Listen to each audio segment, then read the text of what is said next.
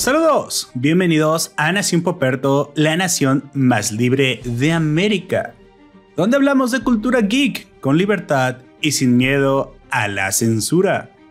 Hoy hablaremos sobre la historia de Call of Duty Zombies, un modo de juego alterno a la campaña principal que comenzó como una propuesta sencilla, sin mucho futuro, pero que rápidamente se convirtió en una de las modalidades más esperadas por los jugadores fanáticos de la franquicia, desarrollando sus propios universos e historias autocontenidas en los mapas dedicados para esta modalidad, con más de una década a sus espaldas, Call of Duty Zombies rebosa en detalles, giros de argumento y hasta viajes en el tiempo.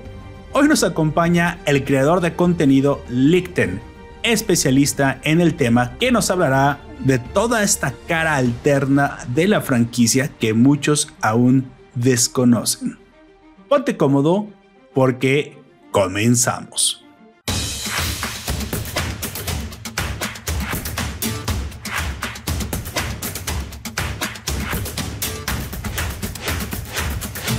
Yo soy Lord Poperto y seré tu anfitrión durante este podcast. Te recuerdo que estamos transmitiendo en directo por twitch.tv diagonal nación Poperto.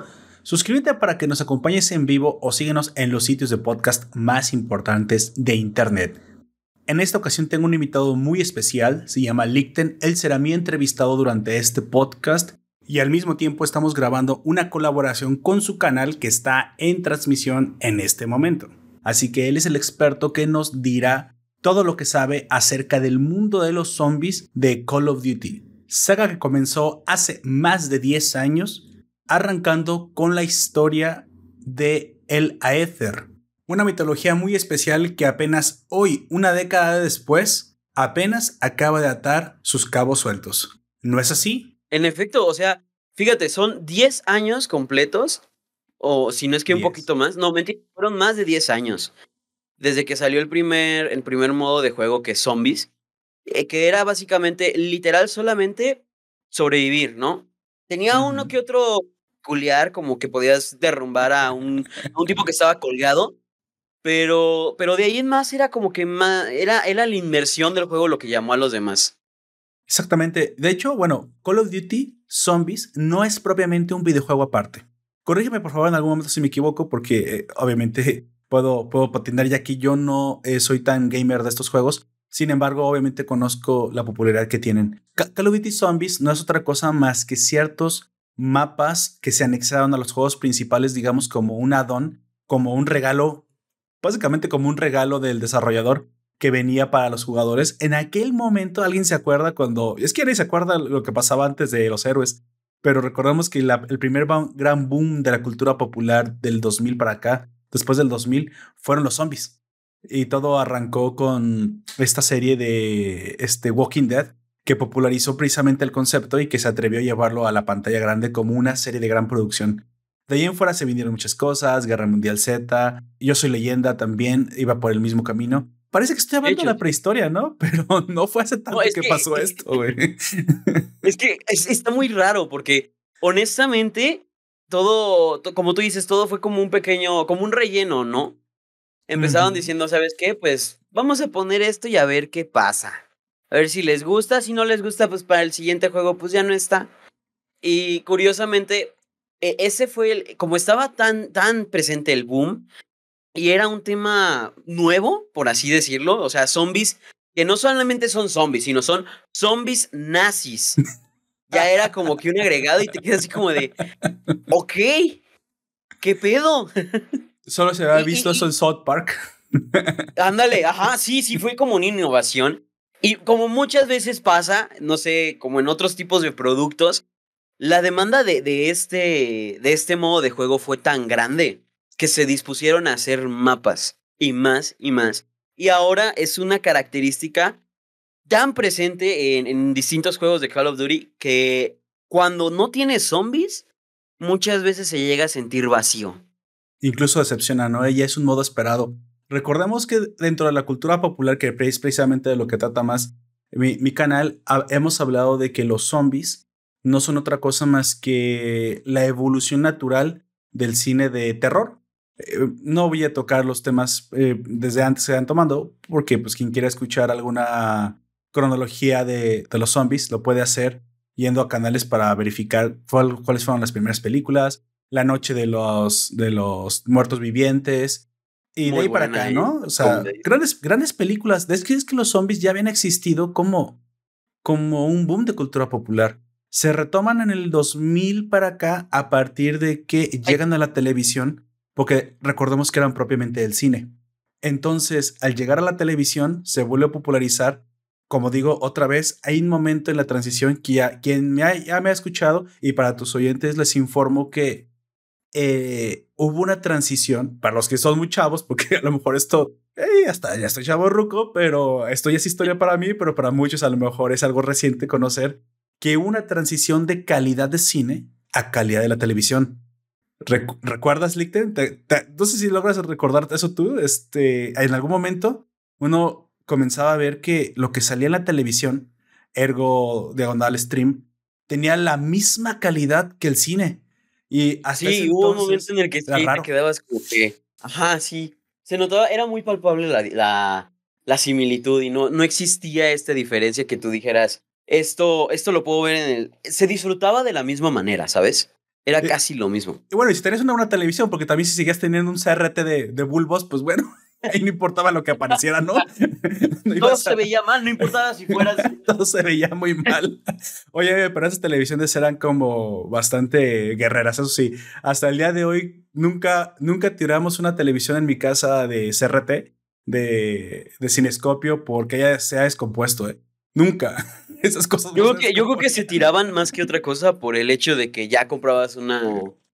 ¿Quién sabe si una de plasma o algo por el estilo. Si era como que decías, ya, pues ¿para qué? ¿Para qué la tengo? Incluso las de plasma fue una, un paso intermedio entre LED, que hoy todos tenemos en nuestras casas, y el CRT. Las plasmas eran pantallas planas de pantalla líquida que se iba, se iba apagando el color y obviamente tenía una fecha de caducidad. Para, pues, para muchos no, a lo mejor fue la primera televisión que vieron en su vida, para gente de veintitantos. Sin embargo, cuando sucede esto, sucede que al mismo tiempo comenzamos a ver que ciertas producciones eh, apuestan por meter mucha producción a series de televisión, ya que comenzaba a ver como un cambio cultural de cine a televisión. Ya, ya habíamos tenido canales como HBO, que todo el tiempo decía Innovó con la serie de The Walking Dead. Que no era televisión, que era HBO. Y lo que quería decir es que mm. nosotros no estamos haciendo sitcoms, no estamos haciendo eh, televisión normal, nosotros estamos va haciendo mini, películas, básicamente. Películas de una hora en una serie. Y entonces tenemos Roma, tenemos Los Sopranos, tenemos quien yo creo y se le debe de agradecer que demostró que esto era negocio y que era negocio en televisión y que era negocio en streaming. Y yo sé que es un poco como altibajos porque obviamente no hay, no hay una serie tan larga que tenga todas las temporadas buenas, que fue Juego de Tronos. Juego de Tronos nos guste más o nos guste menos, tenemos que agradecerle haber demostrado al mundo que podía hacerse una superproducción para televisión, para streaming, que se transmitiera en plataforma y que ya no fuera especialmente una calidad exclusiva y privilegiada para el cine y que aparte al mismo tiempo fuera negocio. Porque recordamos. Exacto, mira. Eh, yo, yo creo que Juego de Tronos vino, vino aquí con nosotros a cambiar todo el paradigma que teníamos como, de concepto de lo que era la televisión. Estábamos, como tú dices, muy adaptados a, a ver, a no notar cierta diferencia de una producción profesional a algo que estaba en la tele. Que hay que ser honestos. Ajá, y, y no era así algo que fuera muy bien elaborado. Luego llega HBO, que casi siempre era como que, bueno, aquí por lo menos donde yo vivo, que de hecho vivo es donde mismo, Este. sí, sí, pero. Pues no, te acuerdas, no te acuerdas, güey, que, que HBO era como el canal predilecto para las personas que tenían varo.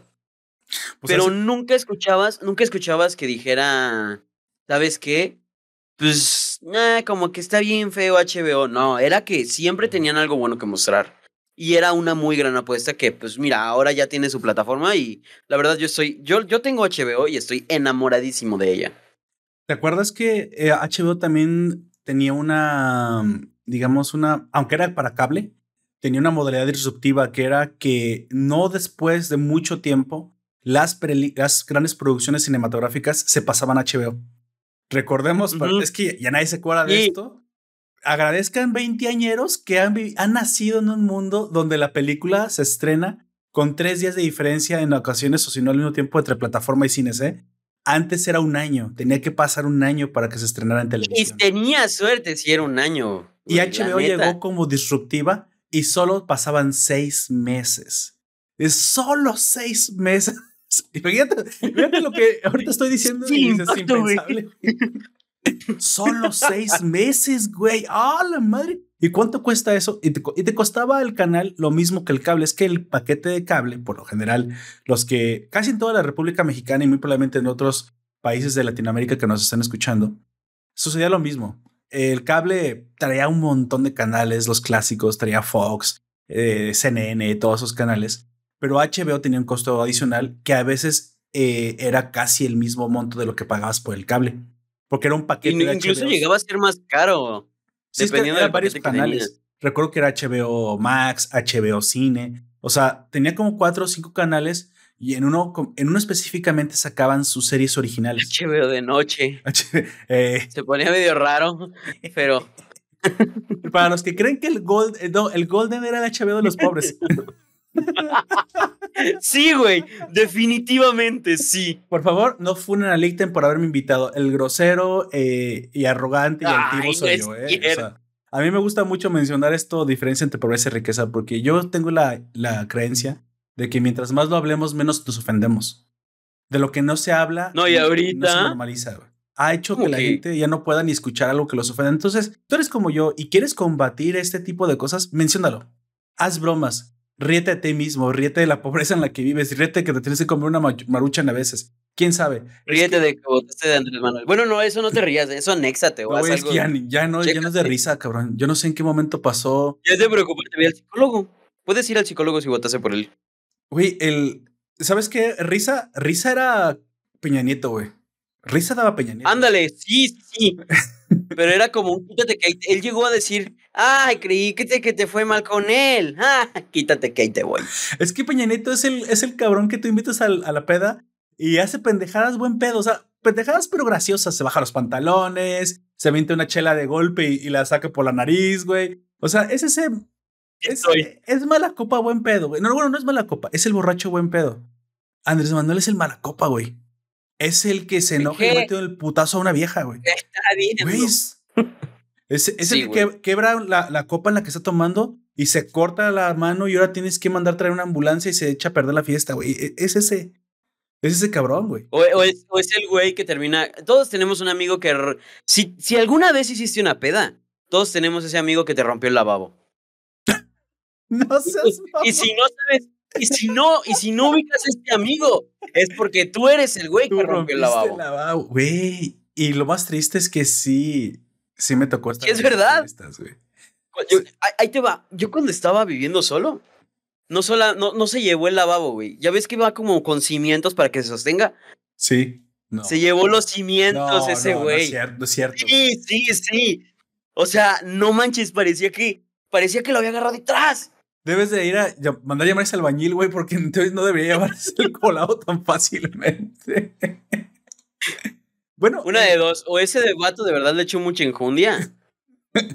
o, o de verdad el albañil nos estafó. Yo lo peor que llegué a hacer fue vomitar en el excusado, pero no había agua. ¡No! Entonces no se iba, güey. Yo, güey, es que. Tiraba y tiraba y no se iba. No lo quise hacer eh, en un árbol o algo, pues yo todo. Es que me siento muy mal. Deja vomito en el y no se iba, no se iba, no se iba. El problema es que se olía muy mal, güey. Pero bueno, ya sabes, cosas de 20 años y peores cosas que ha pasado. Pero sí, bueno, volviendo precisamente al, a lo, digamos, al inicio de todo, donde arranca todo, los zombies en algún momento se consolidan como cultura pop. Recordemos estas marchas de zombies. ¿Tú llegaste a a participar en alguna marcha zombie, güey?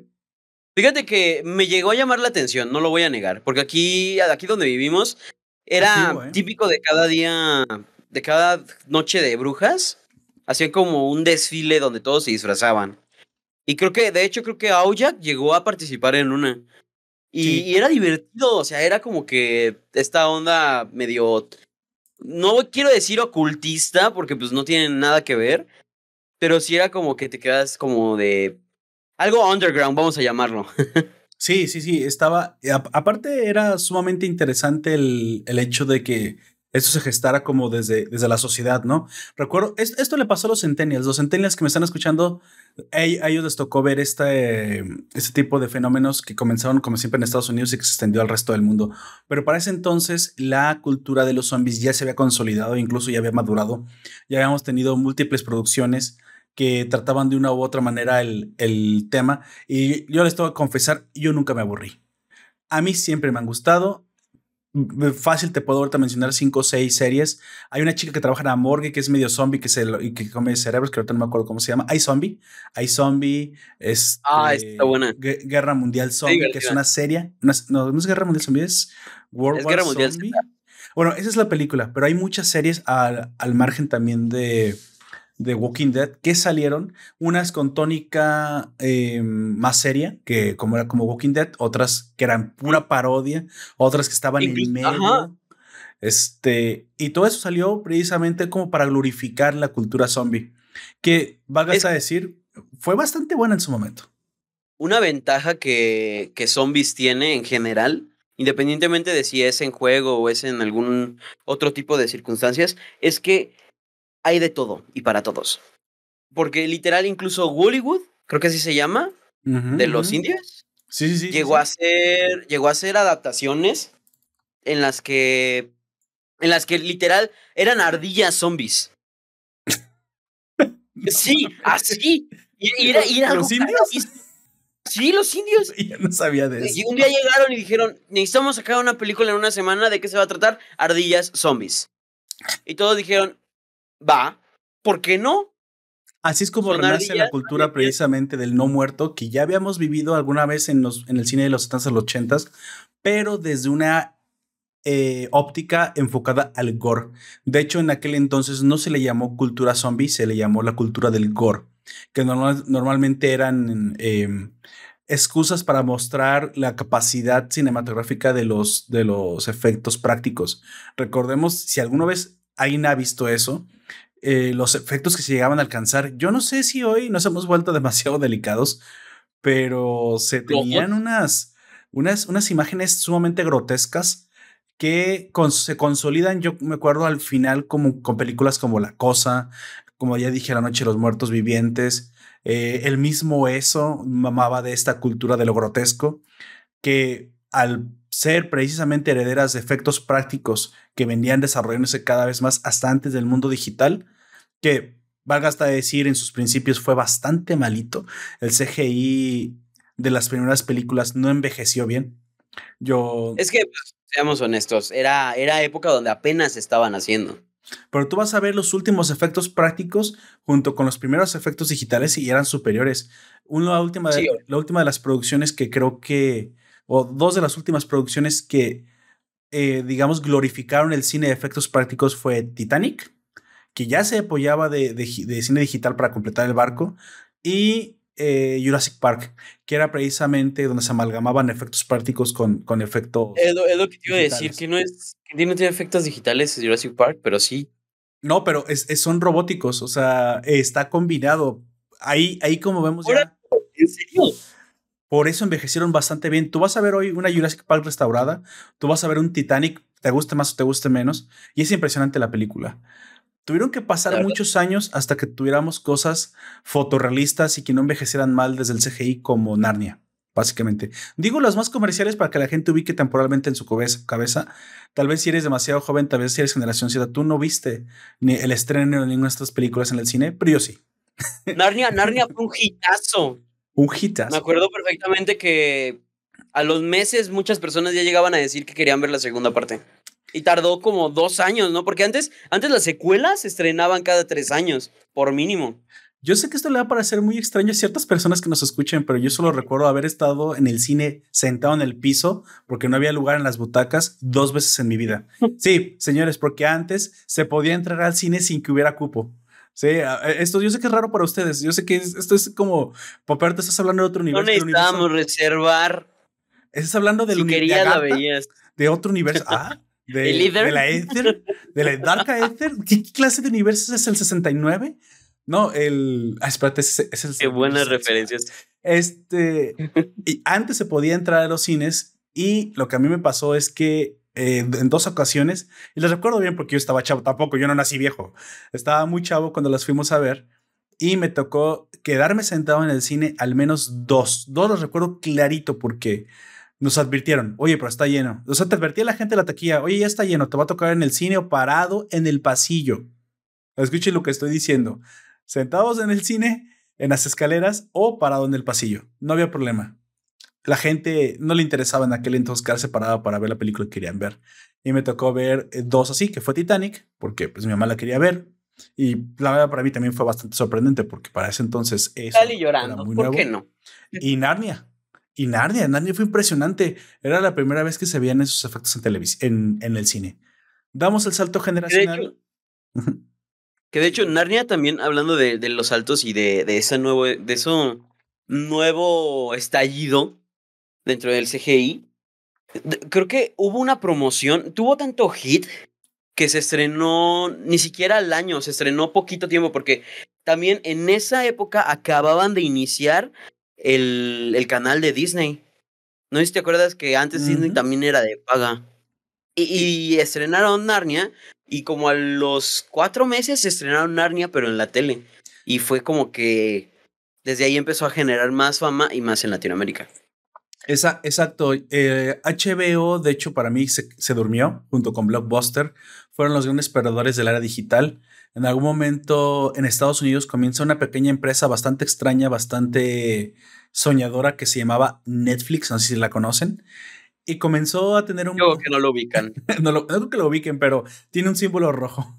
un, es como, tiene una W, ¿no? O una R. Algo así, Gulix, ¿no? Entonces esta, esta compañía hecha mano, creo que solamente pudo haber pasado en Estados Unidos precisamente por el avance que tienen eh, en su sistema postal. En México hubiera sido muy extraño tener este en México no hubieran llegado. ¿Qué era? No hubieran llegado. Tú rentabas el, la película como a Blockbuster, o sea, tú ibas físicamente a un videocentro, sacabas la película, dejabas una cantidad en prenda y al devolver la película, pues se te devolvía el cambio y te cobraban simplemente los días de renta. O, había diferentes modelos de negocio, pero prácticamente era eso. A nosotros mucho nos tocó ver lo mismo en videojuegos y creo que todavía en algunas ciudades existen lugares donde se rentan videojuegos eh, ya sea presencialmente para jugarlos ahí o para que tú te lleves el videojuego a tu casa, pero eh, ya sería muy extraño. En aquel entonces era muy común que las películas funcionaran así y Netflix nace en Estados Unidos. Estoy hablando del momento generacional en el cual los zombies les, les funciona el cambio de televisión, ¿sale? Por eso lo menciono. Entonces hay, una, hay un momento en que las plataformas de streaming eh, comienzan a verse beneficiadas del salto también generacional al 4G y a la fibra óptica y al ancho de banda más alto. En este momento. ¿La fibra óptica tiene más de, más de 15 años? Sí, pero en un principio no llegabas a tu casa. La fibra óptica, como, como para los proveedores de Internet, que de ahí ellos distribuían lo que te tenían que dar a ti. Nunca, o sea, no es satelital, o sea, es para los que creen que el internet es satelital, no, no es satelital, es, son cables y hay cables que van de América a Europa y a África, o sea, cables submarinos enormes. Si alguien quiere destruir el, el, internet del mundo, simplemente lanza un misil submarino a los cables y nos comunicamos, básicamente. No más que hay muchas líneas, pues, pero no son tantas. Eh, eh, no creo que deberías de dar ese tipo de ideas ahorita en esta época. No manches, hace como dos semanas ya ponían esta canción de, este, del tercer impacto de la película de Evangelion, esta, esta canción que está súper tristísima. Este, Me duele, no sé la traducción al español, no sé cómo se llama, pero es una, tiene un título en alemán. Y 15 días después entran, o sea, la gente en Ucrania ya sabía que los iban a invadir, güey. O sea, ya había, ya se sabía, era un secreto a voces, ya sabían que los iban a invadir. Pero es, es como el bravucón que se acerca y, tienes la esperanza de que no te vea y, no le diriges la mirada, como un chihuahua pues asustado, no le diriges la mirada, pero sabes en el fondo que va por ti. O sea, no, no hay nada que hacer porque va por ti. Es que entonces, si ya tenían tanto tiempo la inteligencia de Ucrania sabiendo lo que iba a pasar, entonces también habla muy mal de los líderes de Europa que se esperaron hasta el último momento Y hasta el día de hoy, un mes antes, no hicieron nada, güey. O sea, ya sabían lo que estaba pasando y prefirieron ignorar el problema. Cuando ignoras el problema, claro, procrastinaron. Y pues bueno, aquí ahí tienes el resultado, ¿no? Más de 14 mil muertos y bueno. Que lamentablemente hoy estamos hablando de una saga de guerra. Llevan esa, esa, esa 14 mil soldados, bueno, no sé soldados, pero 14 mil muertos en total van. Entre ambos bandos, o sea, muertos que ha dejado la guerra. No sabría decirte exactamente cuántos ucranianos y cuántos rusos, pero 14 mil muertos. Se calcula. ¡Hala! O sea, estamos hablando de días, bro. Días. Pero, recordemos que las guerras no duran meses. O sea, esto que hemos estudiado en los libros de historia han sido guerras de trincheras, luego eh, no, no, es la guerra, sino que la ocupación dura años y ya no hay combates hasta que después hay una clase de... Tienen la estrategia o algo así, ¿no? Normalmente la conquista o los ataques, las guerras son, son, rápidas o no se ganan. Recordemos que en seis días eh, Israel acabó con los cinco países musulmanes que la atacaron en la gran guerra de del ah, la gran guerra su Navidad. Bueno, no la gran guerra, pero la guerra de su Navidad. Hace si no saben todo esto que les estoy diciendo es porque los medios que normalmente seguimos no les interesa hablar de eso. Pero hay mucha historia por ahí que creo que cada uno es responsabilidad de buscar lo que, lo que ha pasado en el mundo. Si piensa uno que el gobierno lo va a educar, no, estamos fritos, estamos fritos. Tienes mucha, mucha esperanza de por medio. Como Los videojuegos creo que, o sea, Call of Duty eh, funge como un gran este maestro de historia en ciertos momentos, ¿no? También Age of Empires en mis tiempos servía para eso, que por cierto ahí está el 4, por si alguien quiere jugar esos juegazos. Pero bueno, en aquel entonces era, era mucho más la penetración de los juegos RTS. Volviendo a esto, Comienza la, la, vida del streaming. Y, vemos cómo, cómo precisamente Netflix, que es la primera, comienza a copiar el sistema de, de grandes producciones para plataforma en formato de serie. Recordemos producciones que hoy ya mucha gente, mucha gente ni sabe que están a plataforma. Marco Polo, House of Cards, Em, y de ahí en adelante, esas fueron las primeras, comienzan a surgir varias producciones, series originales, con una producción que no tenía nada que envidiar a las de HBO, pero dirigidas a streaming. Y yo creo que los canales, pues yo creo que nunca pensaron que iba a pegar. Tenemos una transición de un año y a partir de ese segundo año, estoy hablando de 2014, 2015, hay un boom tremendo para Netflix. No tiene tanto que Netflix comenzó a operar y no tiene tanto que Netflix se popularizó. Y aunado a eso, se dieron cuenta que era negocio hacer esas producciones. Hoy es un poco extraño porque podrías asegurar que algunas producciones han bajado su calidad respecto al estándar con el que comenzó. No sé si... la, la, plataforma de la gran N también es, es de ellas. Empezó con muy buenas producciones, tardaba en entregar ese tipo de calidad y ahora tiende a ser sinónimo de, ay, si lo adaptan Netflix es... Mm, no. Sí. O, queda, mucho con, queda mucho de ver. E, e, ese es un problema que, comencé a notar. O sea, hay, hay hasta un meme que lo explica bastante bien en el, el que se acusa a la gente. A ver, no era la televisión, éramos nosotros es decir, que nosotros somos los que tendemos a consumir basura. Netflix comenzó como un producto premium, ¿sí? Recuerden, como un producto premium, que competía directamente por el público que solía comprar HBO. Lo siento, gente, si pensaban que era para el populacho, en un principio no era así. Era un producto premium de altas producciones que trataba de emular el negocio de HBO, pero en plataforma. Le funciona. De hecho, en aquel momento tiene muchas películas y no había tantas series originales. Como dije, la primera gran popularizada fue House of Cards y eso le ayudó muchísimo porque Obama, eh, este presidente terrible que tuvo Estados Unidos, que yo sé que mucha gente piensa que fue muy bueno, pero habían de ver lo que le hizo a la economía y a ciertas cosas, fue lo popularizó porque él comenzó a usar el Twitter y comenzó a decir que le gustaba mucho la serie, que él la veía. Obama veía House of Cards, porque, le parecía una producción que retrataba con el magnífico Kevin Spacey, que ya como persona y que ustedes crean que, Que tocó a un gay hace 30 años, eso ya no es cosa que me interesa, pero como actor está consagrado. E incluso está consagrado en Call of Duty, por cierto. No, perdón, ese Battlefield, ¿no? ¿O si es en Call of Duty? Ayúdame. No, es en, creo que es en Battlefield. En Battlefield, ya, perdón. perdón porque Call of Duty y Battlefield, yo sé que, la, que están peleados, no sé, no sé qué les pasa. es no, es, es, que ese es un. Ajá, eh, yo no le hallo el sentido de, de, estar peleados con otra franquicia, porque a fin de cuentas, yo he jugado ambas, no soy muy fanático de, de Battlefield, porque no, no me acomodo, honestamente, en este tipo de shooters, pero se disfruta, no lo voy a negar. Es, es, es, es entrañable. De hecho, se traicionó a sí mismo. Call of Duty nunca fue el, el, emulador de guerra que era hiperrealista. Era, vamos a echar la bala, vamos a divertirnos.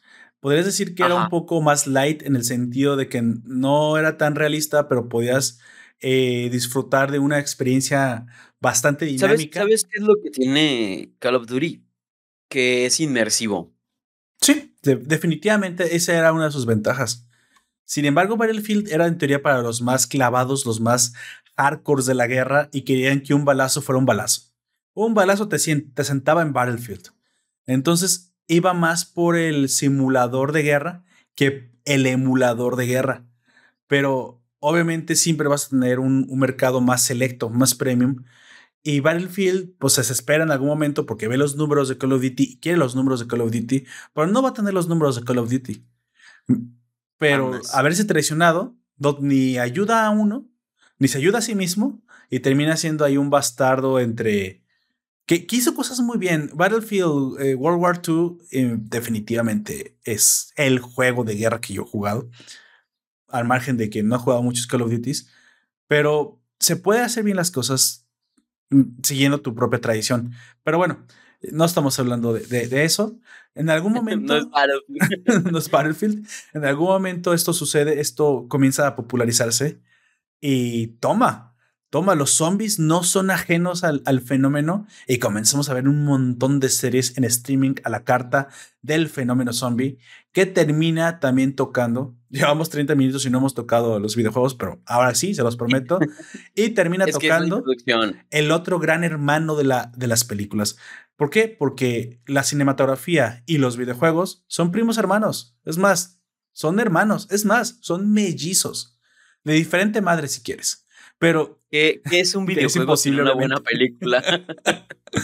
Bueno, dile, dile esto a PlayStation, que es el que ha llevado el concepto en algunos de sus títulos. No, no, no, no, no estoy tratando de no, no, porque si estuviera yo solo en mi canal, sí, sí tiraría mierda, pero en esta ocasión no, voy a decir algo. No, mira, siéntete libre, de verdad, no pasa nada. que, que no la verdad, es más, yo la tiro, la neta, PlayStation hace películas jugables buenas. ¿No viste el meme de. Están viendo la película de Uncharted en el Cinépolis, en el cine? Y ya impresionó el botón B. ¿Quién pasó la película? sí. Oye, qué, qué bueno. Acabas de rozar fibras sensibles porque déjame te digo, amigo, que PlayStation no tiene el botón B. ¡Hala! Necesito un control Dame un segundo. Ahí está el control. ¿Dónde está? ¿Dónde está? ¿Dónde está? ¿Dónde está? Mira, mira, mira, mira, mira, mira. A ver. A ver, tú ahí tienes. No le encuentro la B. Ah, eres esa clase de gente. Mira, mira, mira, mira esto, puto. Mira esto, mira esto que brilla como oro, cabrón. Mira, mira, mira, ¿qué es esto? No tiene batería. ¡Oh! Mira, funciona sin batería. Ese, ese tampoco, mira, tampoco se las ha puesto.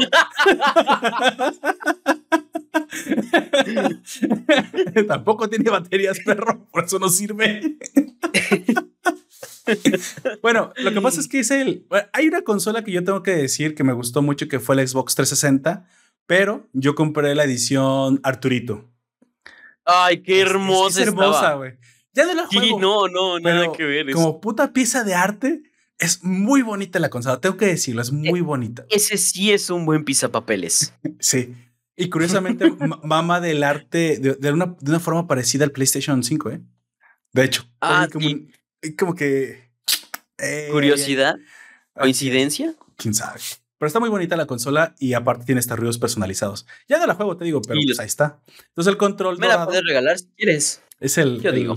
Este control es el. Si la consola es Arturito, pues este es el tripio, güey. El control dorado, tengo el original y pues lo utilizo para jugar a veces. pero obviamente plataformeros porque los shooters los juego como, como se tienen que jugar, ¿no? Con, con mouse. Y así que esto también levanta como, pero pues es el gusto de cada quien, pero para mí el mouse siempre se me ha acomodado mejor. Las palancas. Obviamente tienen mejor puntería, pero nada que ver con el mouse. Sí. Siendo honestos. Y no, y también otra cosa, nada que ver los plataformeros con los controles. ¿eh? En eso sí, yo, aunque juegue en PC, yo aquí tengo mi control para jugarme un plataformero, porque pues pinche mouse y teclado, ¿quién quiere jugar eso con? es horrible, güey. Pues, es más, hasta los ángulos son imposibles de agarrar un, un God of War con teclado. Agarras el teclado y lo lanzas por la puta ventana. No, ¿cómo crees? Pero no, es, es, un sufrimiento muy cabrón. Eh, sí, es que no hay que pelearnos, ¿ves? Es que hay cosas que se adaptan para mejor para unas que para otras. Un RTS es casi imposible con el teclado, güey. He visto lo que hicieron con, con Halo Wars este, mis respetos, güey, porque más o menos se juega bien con, con control, pero adaptar unos controles sí para poder mover tropas y lo otro. Y obviamente tienes tu límite, güey, nunca vas a poder hacer lo que hacen estos profesionales del, del, este, ¿cómo se llama? Del gaming. Del gaming de RTS, pero estoy. Sí, del competitivo más competitivo que es StarCraft, perdón, StarCraft, que mueven unidades, o sea, te mueven un, un tanque mientras va una nave para acá, pero tres, tres cargueros van para acá, pero dos de infantería van para arriba. O sea, es imposible sin los macros del, del teclado, o sea. Mis respetos. Yo juego Age of Empires y se me pierden los caballos, güey. ¿Dónde está la puta caballera? ¿Dónde la dejé, güey? Ahí acá está, Y ya, ya me tiraron una torre. Sí, pues está cabrón. O sea, la verdad es que sí. O un League of Legends o ya sabes, estos juegos MOBAs que también son. es, es como jugar League of Legends con el mousepad. Sí, es imposible. Bueno, no es imposible, pero obviamente. No, no vas a poder llegar a tanto. Comercial aparte, yo estuve jugando el Wild Rift, por si alguien después de la serie de, de Arcane, cosa que fue de las buenas cosas que ha hecho Netflix, porque al decir que bajó su, bajó su calidad, tampoco estoy diciendo que todo lo que salga en Netflix sea malo. El algunas cosas. Es que se extrañan cosas de la calidad que comenzó a hacer al principio. Como que, perdóname, no sé si nosotros tenemos la culpa de que aceptamos que nos diera mejor mucha cantidad de series de, media, de mediana calidad y con eso nos conformamos. Creemos que nos dé 20, 30 títulos al año. 40, son muchísimas que se estrenan 3, 4 al mes. Fue mejor que nos diera dos o tres.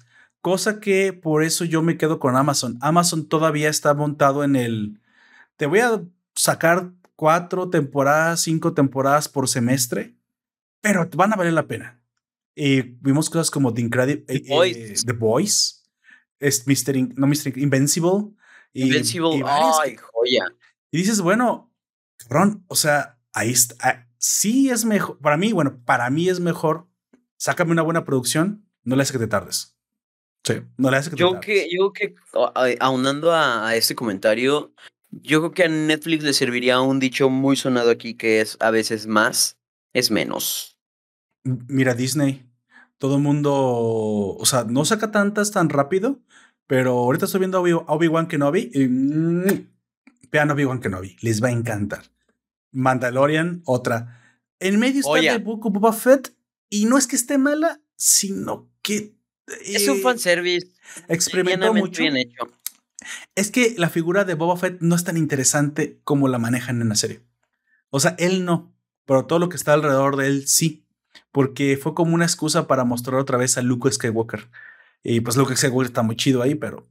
Pero la serie se llega yo que, yo creo que el escenario cobra más protagonismo que el mismo protagonista. Sí. Pero también tiene pocas series y de buena calidad. O sea, Disney está eso que entendió que, como lo que tú dijiste, eh, menos es más. Bueno, llegamos al momento. La cultura pop siempre golpea alrededor, siempre es una piedra que cae en el estanque y las ondas se expanden, ¿no? Y, y los videojuegos no son ajenos. Y de hecho, no, han, no habían sido ajenos, aunque habíamos tenido su propia línea de zombies que había sido muy de nicho, que había sido eh, varias veces había sido Resident Evil. Resident Evil había sido la... Eh, la mamá de los pollitos. Durante muchos años, la mamá de los pollitos. Y la referencia de zombies en videojuegos.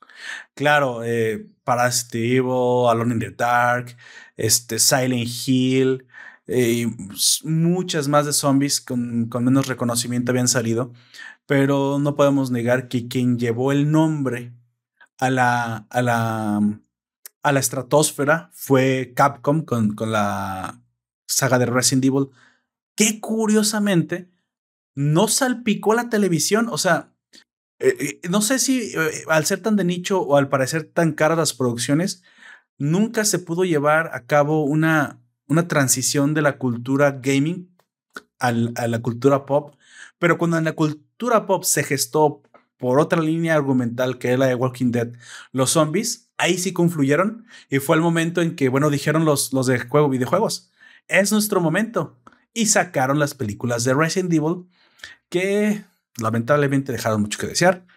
Pero bueno, ya había habido una... Como, como, como spin-off hubieran funcionado mejor que simplemente manejando el nombre y teniendo la franquicia. Yo también pienso que, que, hubiera sido así. Ahorita creo que la volvieron a, a repetir, volvieron a hacer una con personajes cambiados, con racializados, no sé cómo llama, cómo le dicen a eso, pero salió un modernismo, un león mexicano y dije, pero ya tienes a, a Víctor Oliveira, Carlos Oliveira. Y ese güey le ayudó a, a Jill en el Resident Evil 3. Y no, no, no, no, hicieron un desmadre y a nadie le gustó. Que valga hasta decir que las producciones de Capcom en, en CGI sí están muy buenas. Yo a todo el mundo le recomiendo todas las películas de Resident Evil hechas en CGI. Son una chulada y una joya. son canon y encajan en la historia de los videojuegos. O sea, son continuas, no contradicen a los videojuegos en nada. De hecho, son los personajes de los videojuegos. ¿Ya escucharon Hollywood? Pero bueno. Así se hacen las cosas. Confluyen y entonces nace la idea de traer al shooter que ya, pues yo no, ya, ya los zombies estaban volviendo shooters con Resident Evil 5 y Resident Evil 6, que había muchos detractores, pero yo personalmente sí, sí los disfruté. Entonces, yo no sé, güey, alguien en Activision dijo, güey, ¿y si le metemos zombies a Call of Duty? Yo no sé, güey, es como que, no, no, no, no creo. se habrán fumado. Estás pendejo, güey. No, voy a trolear y le voy a decir ahí a los jefes. Y a los jefes les encantó, güey. No mames, uh, no I like that idea. Yeah, you, you have to put it. Sí, por favor, pon zombies ahí. Güey, pero yo solo estaba mamando. ya ni modo, güey. Y a la gente le mamó. Le encantó la idea, güey. O sea, no, yo creo que esas cosas que, que como que te da esta pena, no se quitas tu nombre a los créditos para que no sepan que fuiste tú el que propuso la idea. y les pega.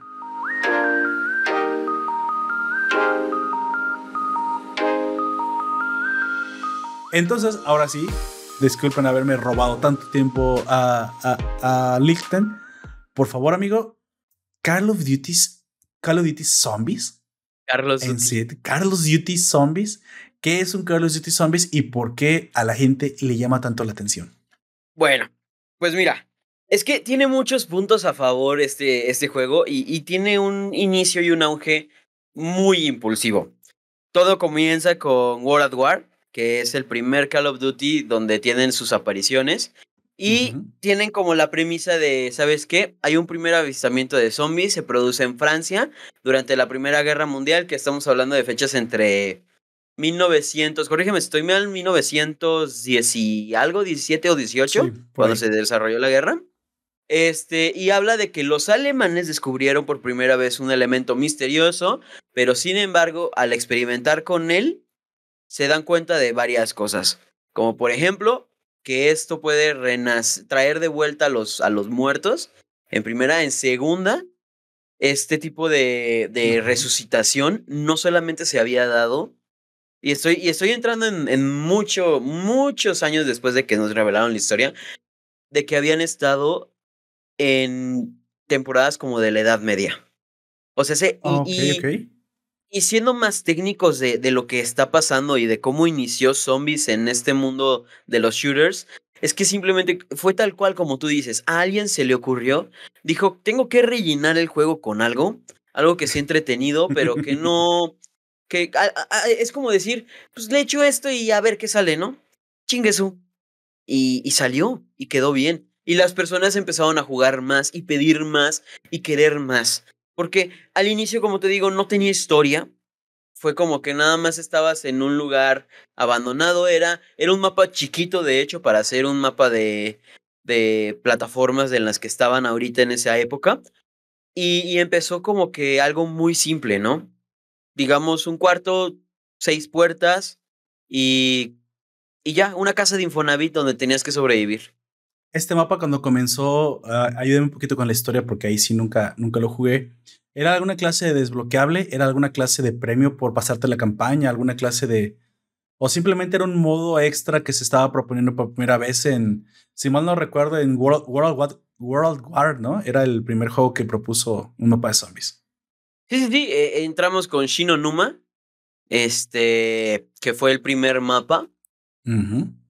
Y, y, es una zona, como te digo, una zona cerrada donde no había nada. Básicamente, estabas ahí, suelto, sin nada que hacer. Solo lo, lo, el único propósito del juego era disparar. Y, y ya. No afectaba para nada la historia principal, ni. ni no, no, no tenía nada que ver. Es que sí. eso, eso era lo curioso. Todos querían darle como que algún alguna conexión con la historia canónica que se estaba dando en el juego, que era básicamente pues un resumen de la historia de las cosas que habían pasado, agregándole la, la mano de sí, Call of Duty. Claro. Pero en esto, pues no, no, no era, no era nada relacionado. Había pistas de que alguien estaba detrás de esto, una investigación, y se sugirió que era un grupo llamado 115, pero hasta ahí quedó. Entonces luego entramos con otros mapas, que fue como por ejemplo en este mismo, en este mismo juego empezaban a sacar Kino der Totem, Call of the Dead, Shangri-La, Moon, y ya desde ahí empieza a haber muchísimo más auge en los zombies. Empiezan a descubrir que las personas que, que los jugaban no solamente eran personajes que se repetían, Uh -huh. sino que también decían diálogos de vez en cuando que eran interes interesantes, ¿no? Y si los unías unos con otros, empezaban a formar un hilo que ese hilo se iba formando con la historia. Ah, o sea, déjame, déjame entender esto. Entonces, cuando primera vez se propuso en el título la historia, no te lo propusieron como para, mira, tenemos esta historia alterna, a ver si te gusta. No, te soltan un mapa, no te cuentan nada. Y ya. Exacto. A ver si, a ver si pescas. Sí, sí, fue como un chicle y pega, ¿no? Pero Qué entonces pegó eso. y pegó, pegó muy bien, demasiado bien. ¿Crees y que empiezan con Call of Duty fue... Black Ops 1 parte del atractivo debió haber sido la, la idea de que parecía muy críptico el, el, la historia, ¿no? Que parecía demasiado extraño y, demasiado poca información la que estaba proporcionando el jugador, ¿no? Que de cierta manera la gente comenzó a pensar, comenzó a... Hay un sentimiento en, en la gamificación, de hecho, a lo, los, a lo mejor los manipularon, obviamente los manipularon, pero hay una pero es muy arriesgado luego hacer ese tipo de, este, de, estrategias en las que le sueltas a la gente elementos y esperas que ellos conecten. Y esa es una forma de gamificación porque nosotros en nuestro cerebro, cuando conectamos cosas y creemos que descubrimos algo oculto que nadie más ha descubierto, como los Easter eggs o como otro tipo de cosas, sentimos un, un, una recompensa como, miren, me imagino que ibas a foros, ya descubrí qué, qué significa esto en, y, o sea, fue bastante arriesgado si te pones a pensarlo para la época que se, que se hizo esto, no decirle a la gente de qué iba. Pero supongo que, obviamente, pues Call of Duty se mantenía por sí misma.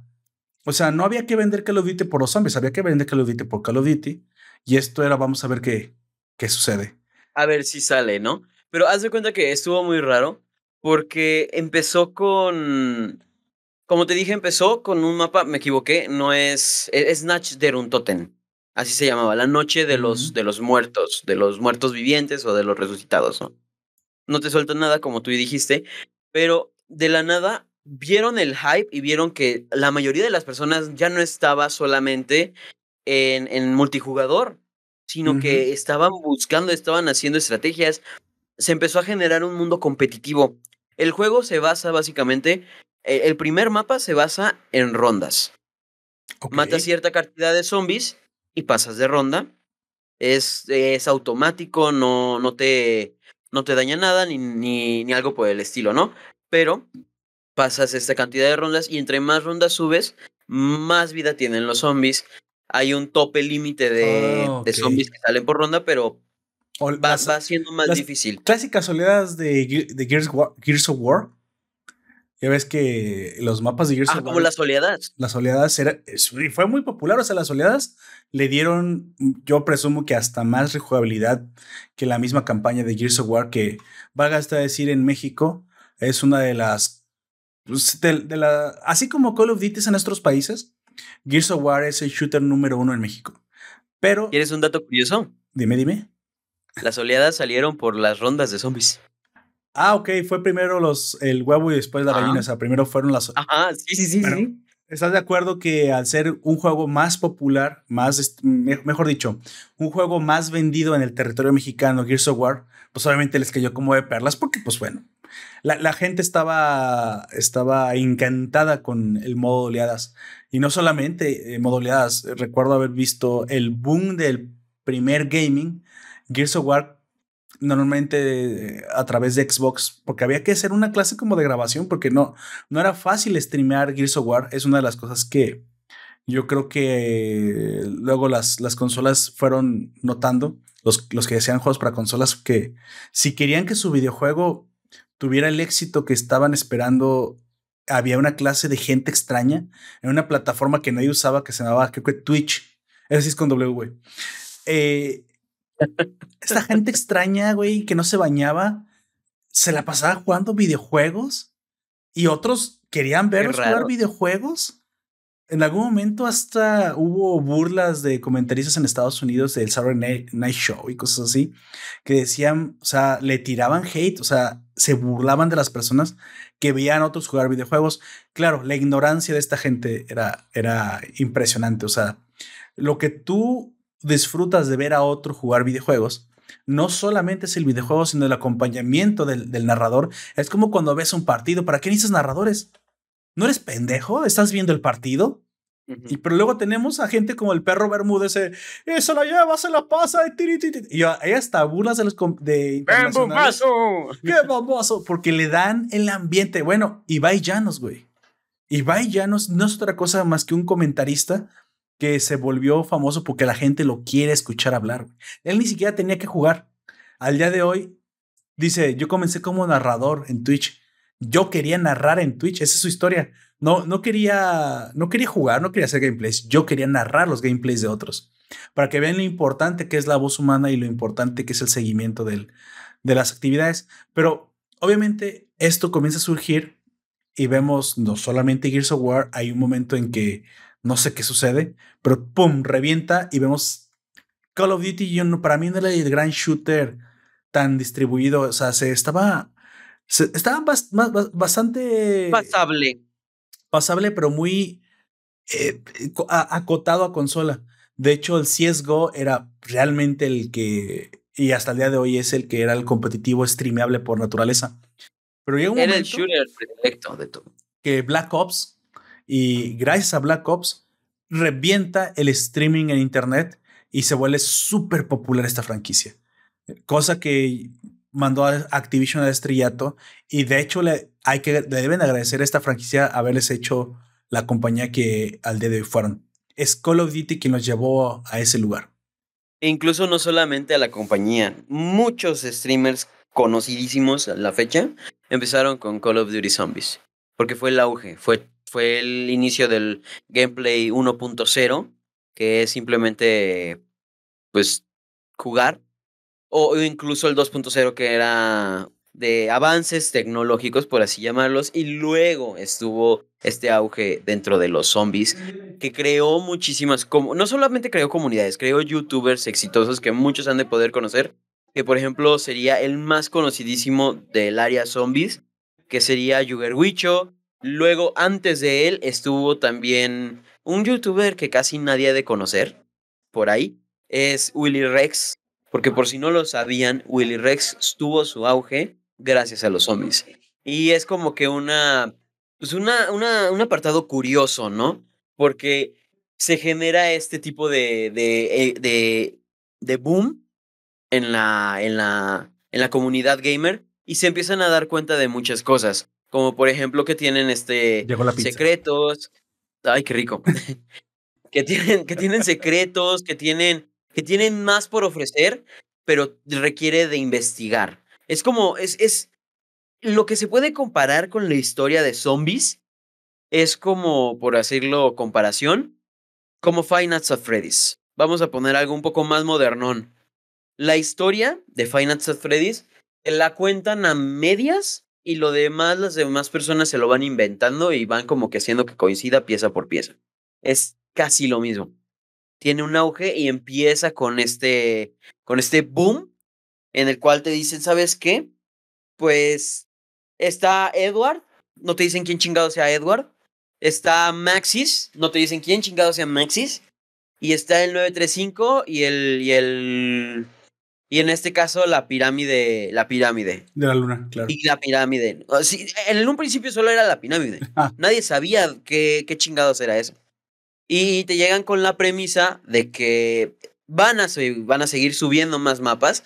Y imagínate que eres un muchacho que le gustan los, los zombies porque viste el primer mapa, el de Natch Totem. Y entonces te dicen, ¿sabes qué? No te preocupes porque el siguiente mapa que vas a poder comprar es de un asilo abandonado. Y después te llegan y te dicen, el asilo abandonado está en Berlín, Alemania. Tú dices, ah, chinga. Uno, el primero está en Francia, ¿qué chingados hacemos ahora en Berlín? Y luego te dicen, ah, ¿te gustó? Bueno, el siguiente es, un, es una casa abandonada en un pantano de la muerte en Japón. y el tercero y último, te dicen, ¿sabes qué? Nos vamos con todo. Si te interesó, te íbamos a llevar a las instalaciones del 935. Y tú te quedas así como de, qué chingados. Y estamos hablando de que fue, esta saga tiene ahorita 12 años. Porque el mapa, el último mapa, se estrenó aproximadamente en noviembre del 2010. O sea, ya no sabían, yo creo que no sabían a lo que le tiraban o que iba a llegar a tanto. Pero una vez que estuvo el boom. Se fue construyendo la historia conforme avanzaban los juegos. O sea, esto también es un riesgo porque, pues, si no esperabas que, te, que se te fuera tan arriba la, la franquicia, tenías que ir construyendo historia que más o menos cuadrara, que de hecho es algo que, que hay, hay algo que se nota, se nota que está improvisada, no quedó mal. Es decir, se nota que van, tapando hoyos argumentales conforme va avanzando. Eso se puede hacer, de hecho es una, es una forma de escribir. ¿sí? Recordamos que JK Rowling utiliza con Harry Potter exactamente la misma técnica. JK Rowling no esperaba que el primer Harry Potter funcionara. De hecho, lo escribió como, como algo privado para ella y su hija. Pero la señora era tan creativa que en algún momento alguien le dijo, ¿sabes qué? Deberías publicar eso. Y era tan pobre que la primera publicación de Harry Potter la escribió en, en las bolsas de papel que te dan para el pan, cabrón. ¿Neta? Así de pobre era la señora. Era pobre. No como tú que te quejas y que estás sentado viéndonos en tu pinche pedestal de neoliberalismo medioclasero diciendo que, ah, maldito neoliberalismo nos empobreció. No, no, no, amigo. Hoy vives en una época tan rica que puedes darte ese lujo, pero esa señora tuvo que escribir la primera versión de Harry Potter en papel del pan, güey. O sea, todos los días se compraban bolillos, supongo, y avanzaba un capítulo, cabrón, porque te imaginas. Medio, yo creo. ¿Te imaginas? ¿Te imaginas? Oye, mamá, no tengo servilletas. Como de puta madre, acabo de escribir este capítulo. Toma el cuarto niño, pues. Se van a quedar tres. Nada va a ser Ron, Hermione y Harry. Chinga su madre, el cuarto. A la mierda, José. José. Yo quería poner un mexicano, pero lo mandaste a chingar su madre. Culpa de esta serie de, libros no tendré inclusión. A ver cómo te sientes. Suena nariz con José, por favor. ¿Te imaginas si que José hubiera sido el verdadero elegido? ah, y por eso. Ah. Ahora quién va a ser elegido. Ah, el, pendejo de los lentes, ni modo, pues ya que. tiene una cicatriz que se hizo en la bicicleta, todo pendejo. Ese güey. Ay, Dios mío, voy a tener que reescribir la historia por tu culpa. Entonces. Entonces, imagínate, era tan pobre la señora que, que tuvo que hacer eso. Pero ella, ella narra en algún momento Sé que ahorita creo que está fundada porque criticó a los trans y ah, una pendejada que pasa, ya sabes, cosas del primer mundo. Pero la señora dice que conforme fue avanzando, los editores dijeron: ¿Sabes qué? Danos más. Danos más. Tenemos oro en las manos. Danos más. Danos otro libro. Y entonces, Te surtimos. Bimbo le mandó mensaje. Toma, toma. Toma. Ay, Bimbo, güey, te manda puro plástico, güey. No, no hay papel en Bimbo. Estamos hablando de una época antigua, ¿no? Excepto las mantecaditas, ¿no? Que tienen papelito ahí, pero es rojo, así que no se nota nada. Este, Ándale. Bueno, ¿sabes dónde yo veo papel donde sí puedes escribir algo largo? Es cuando vas a, a comprar pan salados a bolillos enormes. Como los de Walmart. Como los de Walmart. Ahí sí te dan el papel enorme, así la, la bolsota de papel. Y ahí sí se presta para escribir, ¿no? Papel reciclado. Pero esa señora. Lo que puedes hacer es. Ajá, fue parchando la idea conforme fue avanzando.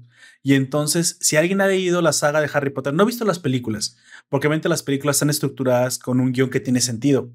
Pero si alguien leyó la, la primera, uh, del primer libro, hasta, aunque sea el libro 5, La Orden del Fénix, o el 6, El Príncipe Mestizo, o el 7, Las Reliquias de la Muerte, notes, notes el conocimiento que tengo de Harry Potter aquí. es que sí los leí. Es que ahí sí los. No, no soy Potterhead, pero sí los leí.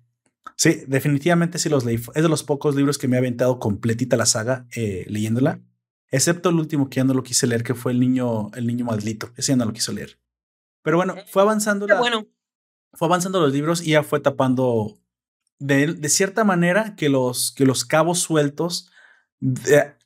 Esa señora tenía la genialidad que hasta hizo que estos cabos sueltos se justificaran el por qué estaban sueltos en su momento y logró hacer de una historia que no, estaba, no era compleja y de un mundo que no había construido demasiado bien un, un, universo entero. Cosa que si vemos en muchos mangas, en muchas obras de la cultura geek sucede. Eh, Dragon Ball mismo, Naruto mismo. Ragnarok. Vayan a ver la, la, la, historia y se van, se van construyendo sobre, sobre camino. Sensei es la misma cosa. Cuando un autor es muy popular, se le exige que amplíe el universo y pues ahí es donde ya ciertas cosas ya no le cuadran, ¿no? Call of Duty sufrió exactamente de la misma, del mismo efecto. Ah, sí. la verdad, vamos a ser honestos. Los primeros mapas que salieron en World of War sí eran completamente sacados de la manga. Era como de, ay, ahora que les damos, eh, pon Japón, un, pantano envenenado y chingue su madre. Pero se nota un cambio. Notamos todos un cambio en, en, en el juego cuando anuncian el Black Ops 1. ¿Por qué? Porque no solamente lo anuncian con, con la entrada de los primeros. Eh, fue, fue la entrada, creo, del, del Xbox 360, del PlayStation 3. También, ahí te va, es un dato curioso que muy pocos conocen, pero lo puedes jugar en Wii y lo puedes jugar en DS. Cierto, el Black Ops 1 tiene eh todas las versiones, tienes toda la razón. Yo lo vi y, en Wii. Y, no solamente entró con, con, esa, con esa particularidad, sino que aquí le apostaron más al zombies. O sea, dijeron, ¿saben qué? Esto este, tienen que, tienen que, tienen que hacerlo, tienen que ponerlo. Y se desbloquean los mapas, al inicio se desbloquean con códigos. Haz de cuenta que, por ejemplo, estaba Kino der Totem, que venía por defecto. Luego llega Five, que, que Five es una como instalación rara en el uh -huh. Pentágono donde controlas a un presi. Controlas a Kennedy, a Fidel Castro, a, creo que a Nixon y a Robert McNamara o algo así. O sea, una mamada sacada del. Los presidentes de la Guerra Fría, básicamente. Ajá. Y este se desbloquea, curiosamente, al completar la campaña. Y entras en un unlock, por así decirlo, que te desbloquea la, el mapa. Luego también tenían Dead of Arcade, que es un característico que muy pocos conocen, que es como un arcade de zombies más, más caricaturesco, más divertido, sin tanta seriedad. Y aunado a esto también sacan cuatro DLCs, como siempre. O sea, le, ya se empezó a ver un poquito más de apuesta por el juego. Y en esta ya te liberan más historia, ya te dicen qué onda con el grupo, qué es lo que está pasando, por qué, por qué tanto descaque y, qué es lo que está sucediendo. También le meten lo suyo, que, que es como un, un cambio de, de, estilo, como tirándole apuestas a otro tipo de, de, secciones o en otro tipo de universos, vamos a llamarlo, que sí, es claro. Call of the Dead, que trata de, de unas personas que están sobreviviendo en, en, una grabación y llegan zombies ahí. Y ahí te muestran, por ejemplo, a Danny Trejo, que tú te quedas así como de, ¿Qué haces ahí, y a Sarah Michelle Gellar, güey, que es Buffy la Cazavampiros también. Sí, era muy raro. O sea, sí, sí, sí. Aquí, y, hay, fue como... hay que, hay que Ajá, mencionar no... que esta historia, o sea, no, no, no quiero entrar en la historia porque yo sé que es gigantesca, pero esta historia no, comienza, a mí me da la impresión, como externo, comienza con una clase de mm, contraste a, eh, de lo que la naturaleza del juego era. Es decir, mira, ob obviamente tú juegas Call of Duty, ves historia escribirse, ves a Castro, ves a Kennedy, ves a Robert McNamara, que era el, el, de defensa de Kennedy, este, y ves a muchos primeros líderes que solamente los viste en el libro de historia, si es que fuiste a una privada, porque si fuiste a pública no sabes qué significa la palabra historia. Este, porque ya no la enseñan, o sea, es, me pasaron porque mi profe no venía. No enseñan nada. Básicamente, yo, yo entiendo tu dolor. De hecho, cuando yo digo esto, no lo digo con, ganas de burlarme, sino con coraje, porque, güey, la historia es tan bonita, hay cosas tan chidas que pasaron en el mundo y no te las enseñan. Y te enseñan puras tonterías. O sea, bueno, pero volviendo precisamente a, a este contraste. Gobiernate. Tienes un momento en el que vienes de un momento sobrio, feo, si quieres hasta cruel, hasta reflexivo. La historia no es una historia bonita la de la humanidad, es una historia de guerras, de conflictos, de muertos, de bandos ganadores, de bandos perdedores. Y en algún momento alguien dice, ¿sabes qué? Vamos a quitarle toda la seriedad a los disparos, a los soldados. Vamos a crear un universo lo más jalado de los pelos que puedas hacer la historia no es un virus que se salió de un laboratorio, no. De hecho, Resident Evil apuesta mucho por el, güey, eso podría pasar. ¿Un virus? Oye, eso lo entiendo. Oye, es que, ok, una historia muy concreta, muy sólida, porque Resident Evil... Y un poco más realista. Y mucho más realista de lo que podría suceder en el mundo real. De hecho, va por esa línea. Resident Evil... COVID. El COVID va por, por la línea de algo que podría estar pasando aunque tiene monstruos y tiene evoluciones, pero siempre es un doble, una línea sobria de esto puede llegarse, digamos a decir, como una, una ciencia ficción científica, vamos a decir de esa manera, pero la ciencia ficción bastante sobria. Y esta cosa ya lo catalogo como fantasía oscura científica, güey, porque dijeron, no, no, no, ciencia ficción, quítale la palabra ciencia y vámonos directamente, ah, pisa el acelerador, hijo, la creatividad a fondo. Es más, toma, esta, esta, este, esta raya es para ti, esta es para mí, y cuando estemos de LSD, ya cuando estemos este, volando, ahí escribimos la pinche historia. Agarras tu lápiz, tu hojita del pan y dale duro. Es más, aquí te traje algo para que te inspires. ¿Qué es esto? HP Lovecraft. Sí, inspírate en eso, Porque está ah, ándale, Lovecraftiano, güey. O sea, dices. Es, es, es el, el, escritor principal es fan de Lovecraft. Ah, mira. Y se se nota en los, los apoticons. Dije, güey, esos son seres Lovecraftianos. A mí no me mientes. Más no poder, exacto, sí. No voy a entrar, eh, como dije, en detalles. Voy a, voy a decir exactamente nada más por encima de lo que es. En algún momento, un universo que no es el nuestro tiene dos dioses. Yo los considero, o sea, conceptualmente, existen dos dioses. Dios bueno, Dios malo, el cielo y el infierno, como tú quieras entenderlo. Uno de ellos crea los demonios, los apoticons. Sí, obviamente Dios bueno dice: no, no, no, no. Entonces aísla y expulsa del paraíso a Lucifer. Manda al, al Dios malo al infierno. El Dios bueno se queda en el paraíso. El Dios bueno es este Mortimer. ¿Cómo? No, no, no, no. Monty, Monty. perdón. Se llama Monty y está en el, en el paraíso que se llama Agartha. Lucifer, enojado, quiere volver a Agartha. ¿Por qué me expulsaron del paraíso? O sea, lo digo de esta manera como comparándolo con la mitología cristiana, porque tiene muchas similitudes y ayuda a entender la, la, como el nivel conceptual de la abstracción, porque siempre hay que tener una meta, meta historia que cuente las cosas. Es el tipo de cosas que hacemos con el anime todo el tiempo. con todo el tiempo con las historias del anime, los cómics y todo esto, siempre hablamos de la meta referencia para que se entienda que la, no hay tantas historias realmente, escuchen lo que estoy diciendo, no hay tantas historias en el mundo lo que hay es mucho detallado. Siempre vas a tener un, viaje del héroe, pero no es el qué, es el cómo. El cómo. El cómo. El cómo es el importante. Siempre va a haber romances, pero el cómo es el importante. Dejamos de decir, es que esto ya se ha visto. No, no, no. Dale la oportunidad a que el autor te proponga su visión de la historia, ¿no? Yo, yo, yo siempre pienso que es así mejor para que disfrute las cosas y no estés como los críticos de Metacritic. Esto es muy repetitivo. Ay, tu puta madre repetitiva, cabrón. Pero bueno. me va a hacer enojar. Por eso me caga. Eso me caga, no se me cante Y, y entonces volviendo, estos del infierno, los Apoticons liderados por Shadowman, que es el Lucifer, el, el, dios, el dios malo, en teoría. ¿Por qué es malo? Bueno, porque aquí hay que meter un poquito de la historia y es que en el inicio existe la energía. Lo que todo crea, la energía, pues, así se llama, energía. Le llaman este, la, la aether o el aether, como tú le quieres decir. Que curiosamente de las raíces griegas, si ustedes los van a buscar, significa el vacío, el todo, el universo. Eso es ether. Es la combinación del todo y nada, la existencia pura, antes del todo y después del nada. Como dijo Einstein, todo es relativo, la energía. Y entonces sabemos que hay energía oscura, hoy sabemos por científicamente que hay energía oscura, antimateria, antienergía, la existe.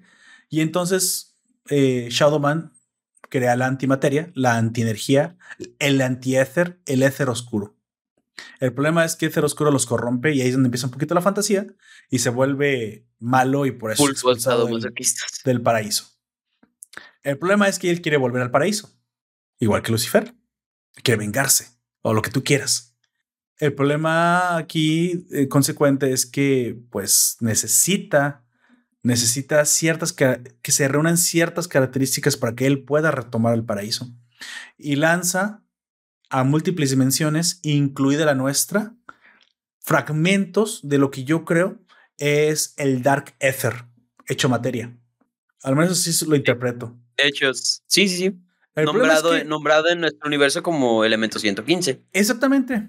Entonces dices, bueno, la mitología está bastante buena, arranca bastante bien, pero lo interesante es que un fragmento de esta materia cae en nuestro universo, en nuestro planeta, en plena Segunda Guerra Mundial, y los nazis dicen, de aquí soy. a grandes rasgos, es un poco impreciso, pero a grandes rasgos. Y de ahí se va a empezar a desarrollar una historia que involucra precisamente esta materia, y el conocer de dónde viene la materia. Y durante mucho tiempo, al menos como yo entendí durante los años que se fue desarrollando la historia, no se quiso meter demasiado más que conocer un poco el origen de, de del paraíso, del infierno, de los apoticons, de, del Lucifer y Dios, o como yo les llamo así, pues, pero son Morty y Shadowman. El problema es que nosotros al usar la materia, a Dark Aether, abrimos un portal hacia el infierno, hacia donde fueron desterrados. Claro, ellos quieren volver al cielo, pero bueno, no, no hay ningún problema con ir a hacer desmadre la tierra, si, si hay chance, hay tiempo, sí, claro. Hay con permiso, sí. Hay con permiso. Yo quiero ir al, al, paraíso, pero mientras les vengo a hacer un cagadero. ¿Se puede? Y se meten y nos empiezan a hacer un cagadero y de ahí explica, se explica el origen de los zombies. Así que el, el origen no es tanto biológico, es un poco más demoníaco. Y dije, oh, Doom. Esto es Doom. Sí, luego, luego. Ah, sí, sí, sí está, sí está relacionado, sí parece. pero Sí, es algo como entre Doom y Wolfenstein, si te pones a pensar. y claro, güey, como, como buenos diseñadores de juego han de haber sido también bastante, pues, bastante fanáticos de, de, Doom y Wolfenstein, que son los abuelitos del gaming, de los shooters, porque, porque maman mucho de esta cultura, obviamente con su propia mitología.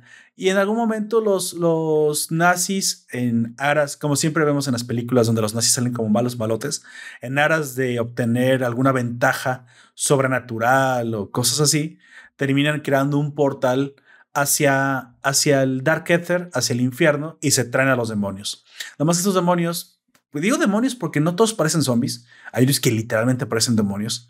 Por eso digo, es como los portales que abrimos al infierno en Doom desde Marte. Es algo muy similar, de hecho, tan similar que, que es imposible no ver las, las similitudes y las características que comparten, pero obviamente tiene su propio, su propia alma, su propia experiencia y por lo, lo, que estuve viendo en los gameplays se ve muy divertido, bastante original. Y creo que el haberle puesto este cariño, esas referencias, hizo que muchos jugadores como yo, supongo, lo reconocieran. A lo mejor los más chavos, como tú dicen, ah, cabrón, tienes razón, no, no lo había notado. Pues, pues porque antes había muy pocos juegos, güey. A mi edad, si no conoces Wolfenstein, Doom y Resident Evil, no conoces nada porque no había otra cosa que jugar, güey. No había otra cosa, literalmente. Era Mario Bros, Tetris y esas madres, güey. y ya. Los jugabas tanto que se rayaba el disco. Es más, se vendían juegos de mesa. y no sabes qué es un juego de mesa, shame of you, güey, porque los juegos de mesa siguen siendo bastante populares al día de hoy. sí, si no has jugado juegos de mesa, quiere es la primera señal para que sepas que estás demasiado solo. Estás demasiado solo, sí, así es. Yo ah, jugando juegos de mesa conocí a mi esposa. ¿En serio? Sí, porque eran juegos de mesa en el bar. Era el Jenga. bueno, ¿saben qué es un bar? Ya, ya no sé, güey. Ya, ya, no sé, ya no sé dónde estoy ni cómo estoy. Pero hay algunos bares donde te prestan juegos de mesa como cubiletes, como dominós. Eso, o yo ya estoy muy maleado, ya no sé, pero no, no, no está tan malo. Yo creo que eso ya no va, yo creo que eso ya no es tanto de nuestra época. Ay, chale. Pero ¿cómo se conocen los centenials, güey? Yo no llegué, yo no llegué a, ¿cómo se llama? Mm. A, ver ese tipo de interacciones en el bar. ¿En serio? Porque, porque, no, es que hace cuenta que estaba bien raro, ¿no? Resulta que en la convivencia que nosotros tenemos o que yo he tenido en el bar es simplemente ir y pistear y ya. O sea, a mí, a mí en lo personal me hubiera gustado, me hubiera encantado, me hubiera mamado. Bueno, depende de si corría suerte o no, pero me hubiera gustado muchísimo el, tener ese tipo de dinámicas. Creo que te hace como que convivir mejor, tienes mejores experiencias y, ya no vas como que simplemente a voy y me pongo pedo, que es como un estigma que se tiene ahorita de los bares, ¿no? De hecho, eh, hubo un momento en, la época que yo todavía asistía mucho a bares, estoy hablando de hace 10, 15 años, que también el karaoke se puso mucho de moda aquí en México. Y las los karaoke se prestaban para hacer bares donde se hacía una convivencia un poco diferente, como una mezcla. Esos bares, antros en los que uno siempre ha ido a bailar y a tomar, existen. Pero hubo un momento en que hubo propuestas diferentes porque se popularizó. Algo más. Y, no sé, o sea, creo que lo, no sé si lo que ha pasado es que eh, se quedó para ciertos nichos o para ciertas ciudades. A lo mejor funcionan en ciudades grandes y el resto de los lugares, y menos por la pandemia, pues bueno, se vio otra vez reducido. Yo espero que, que eso, pues no, no sé, no, no, creo que vayan a desaparecer. Yo no sé, no sé. El, el Centennial tiene un perfil diferente y ya no sé si eh, fue, es tan dado a salir a los bares como fuimos los Millennials. Los Millennials, o sea, los papás o hermanos, mayores de los, hermanos mayores de los Centennials, sí fuimos mucho de bares, de cantinas, bares, más que nuestros propios papás. Este. Pero era con un concepto renovado. Sí, era un concepto renovado. No, no, sé, a lo mejor es diferente. Incluso no había tantos cafés antes. Ahora creo que es un poco más sano en ese sentido el Centennial, va más a los cafés. Anyway, que la, la, la generación se escribe conforme avanza y nada está escrito todavía y no se ha terminado su tiempo tampoco. Así que bueno, volviendo a, a, Call of Duty, hay un momento, pasar de un buen café a un bar. hay un momento en que la historia comienza a tomar forma y básicamente tenemos el, una historia recurrente alrededor de los portales que lamentablemente seguimos abriendo una y otra vez hacia el inframundo. Así es como yo le, me gusta decirle el inframundo y una y otra vez pelear con los apoticons. Tenemos una cierta clase de héroes que se vuelve a repetir, que vuelven a salir una y otra vez y comienza a hilar fino y a pensar que, que hay una historia por detrás y comienza a esclarecerse en el tiempo. Ok, sí, mira, la verdad es que para que todo eso llegara a pasar, estamos hablando de que pasaron seis años, chingo de juegos, chingos de mapas, porque ahorita creo, contando los que son, porque hay distintos zombies en distintos Call of Duties. O sea, tenemos, por mm. ejemplo, zombies que no van directamente con la historia que estamos tocando el día de hoy, que es la historia, vamos a nombrarla la historia del Ether, que es como todos la conocemos. Pero hay otro tipo de, de, variaciones del mapa, ¿no? De, de, de, estos juegos. Está el de World War 2, están los exozombies, que son zombies con exoesqueletos.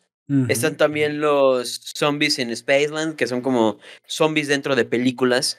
Y, y, empieza como que a expandirse este mundo. Pero a lo que voy con, con, todo esto es que tuvieron que pasar bastantes años y distintos tipos de pruebas y modalidades como para que ellos empezaran a revelar un poco más o fueran un poco más concretos con la historia. Este, todo, todo lo que hemos tocado ahorita de, de líder y de, y de la, del elemento 115 se reveló hace 4 o 5 años. O sea, no tiene mucho que se reveló porque empezaron a ver que, que la demanda era tan grande por la historia del zombies que incluso hubo un juego que es Black Ops 4 que es un poquito polémico que decidieron quitar la campaña. y le dieron más espacio. Oh, Así. En Black, Ops, 3, Black Ops 3 no quitaron campaña, pero lo que hicieron fue los mapas anteriores en, en, otras consolas, porque fue el salto de generación. Y estábamos en PlayStation 4 y la mayoría de los otros mapas anteriores, que estamos hablando de Moon o de Origins, que son mapas reconocidísimos, este, pues fueran de generaciones pasadas. Estamos hablando del PlayStation 3 o del Xbox 360, ¿verdad? 360, no me equivoco. 360. 360.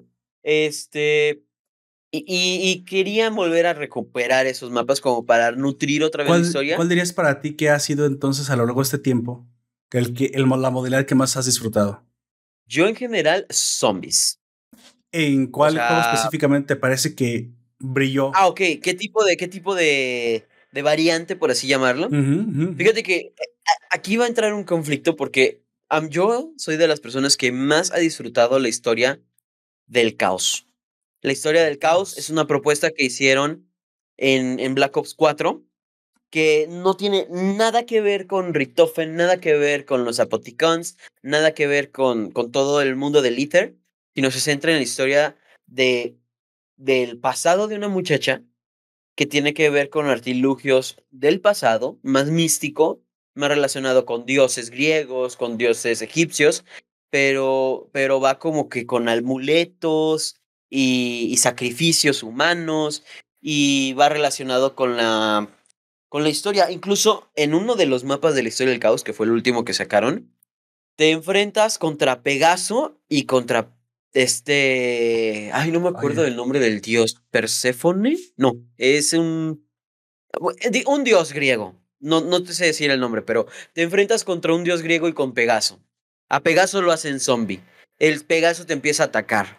Y son, eh, eh, sí, o sea, es, es, es cosas que no tienes que luchar por hallarle el sentido, pero lo disfrutas. Y, y, ahí fue donde muchas personas no les gustó, porque incluir este tipo de mapas era quitarle espacio a la historia que estaba con más auge ahorita, que era el Ether. Pero yo en lo personal disfruto muchísimo la historia del caos y es de los... Yo, yo sí lo admito y que se me ponga aquí quien quiera defender la historia del, del Ether, porque yo le voy a decir, carnal, la neta, seamos sinceros, la historia del Ether está interesante, está buena, pero nada que ver con la historia del caos. A ver, es una historia buena. Arrancaron con Ether y al ver que les gustó a las personas y que aparte una modalidad extra de la campaña normal de guerra y de la histórica gustaba tanto que empezaron a experimentar con otros mapas alternos, con otras historias alternas al mismo tiempo que de todos modos se desarrollaba el Ether. Estoy, estoy en lo correcto. Es que eso yo no lo sabía, obviamente. Es que obviamente eh, esta, van a decir, Poperto, entonces, ¿qué chingos juegas? Bueno, pues, eh, gente, hay muchos videojuegos en el mundo. Wolfenstein, para empezar. Wolfenstein, Doom, Battlefield y no tanto Battlefield. De hecho, eh, les voy a ser sinceros, League of Legends me quitó un gran pedazo de mi vida. Es más, estoy recuperando una década. Es como...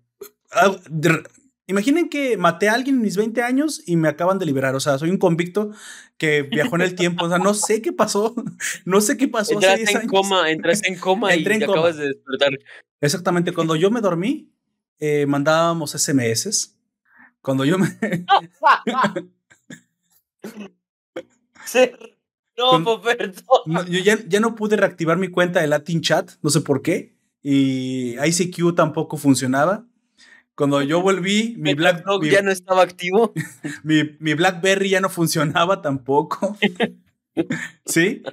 O sea, eso me pasó a mí. Eh, yo ah, le pregunté al de la automotriz si, si, este, si podría cobrarme más por ponerme vidrios eléctricos en mi automóvil y me preguntó, todos los, me dijo que todos los automóviles tenían vidrios eléctricos. Cosa sumamente extraña para mí quise comprar un bocho y ya no existían los bochos de Volkswagen. ¿Yo qué? ¿Ya no venden los escarabajos? O sea, nací, nací hace como un año, al, casi como dos años al gaming real. Me quitó demasiado tiempo el competitivo. Eh, bueno, sí, puedo decir, ay, pues que League of Legends me dio muchos buenos momentos, pero jugué demasiado eso, demasiado. A grado que me perdí de muchas cosas. Pero bueno, volviendo al mundo real, pues he recuperado. y bueno, téngame paciencia, la llevo. Al menos en el gaming, lo que fue anime, películas y series, bueno, con eso siempre me mantuve el día, ¿no? Y siempre fui mucho más fan de la cultura pop y geek en general, más que gamer. Y, y hoy lamento no haber estado en esas olas que, que se hicieron de, de hecho, de los streamings. Yo me acabo de subir a ver algunos streamers porque tampoco los veía. Yo era jugador, no era consumidor. Pero bueno, volviendo entonces Mira, no hay mucho, no hay mucho que podamos ahondar sin comenzar a expandirnos más. Eh, de hecho, el tiempo se nos está terminando, pero me gustaría que tú me dijeras, para ti, eh, me gusta a mí hacer en los, en los streams, en los, en los podcasts, un resumen de las tres claves por las que, que a ti te parece que vale la pena Call of Duty Zombies. Las que tú dirías, ¿sabes qué? Esto es lo que yo podría identificar, si, si nada más pudiera decir tres cosas de Call of Duty Zombies, serían esas tres. Lo que más te ha gustado, lo que más trasciende y aquello que crees que cualquiera que, que, quiera disfrutar esta saga o que la esté disfrutando, eh, muy probablemente va, va, a estar de acuerdo contigo en que esto es lo, que más le llama la atención de, toda la saga. Ok. Dirección eh, de arte, todo esto. O sea, para ti, no importa. Dices, a mí me gusta mucho que... los zombies son realistas. Ah, pues también eso puede ser para ti. De hecho, hay un modo realismo. Ah. sí, literal, dos golpes y estás muerto. O uno, creo. A ese grado. O sea, sí. Pero bueno, volviendo a las tres claves, yo creo que la primera y la más bajita es como que esta, este amplio abanico de mapas que te pueden llegar a ofrecer. Si bien esto se ha construido a lo largo de los años, ahorita que ya en esta época, si tú quieres probar zombies, tienes un gran abanico que se puede adaptar a lo que te gusta. Mm, ok. Ok, básicamente, básicamente eso es que ya hay tanta variedad que de seguro vas a encontrar algo para ti que te guste, y, no estás limitado a que sea, tengas que jugar un tipo específicamente de mapa. La segunda y la más importante que de verdad yo creo que fue, fue el punto decisivo que hizo que esto tuviera tanto el boom, es la inmersión no hay, no hay juego y no hay mapa que si de verdad le metes pasión no, te, no sea inmersivo. Salvo los últimos que no los voy a mencionar, pero es, es, es, esta, es esta característica que yo creo que es ejemplar y fue la característica principal que hizo que todo esto fuera posible en su momento. La inmersión. Porque los primeros mapas sí los disfrutabas, pero no quitaba el hecho de que te daban miedo. Ahorita ya no tanto, o sea, no manches. Ahorita te ataca un mono. Incluso literal, un gorila. Hay un, hay un mapa donde te ataca un gorila. Así tal cual. Pero dentro de esta, vamos a llamarlo estupidez divertida, ¿Sí? existe esta inmersión que no, que no vas a poder conseguir en otros lados. Que tal vez sí sea como que otros juegos puedan llegar a tener inmersión de que te sientes en la guerra o de que te sientes conduciendo un auto, pero sentirte que de verdad tienes que sobrevivir o que hay algo más que puedes buscar, son los zombies. Y la tercera, que también es algo muy importante, es la ambientación. Las tres claves que, que yo te recomiendo ambientación. son esas. Ajá.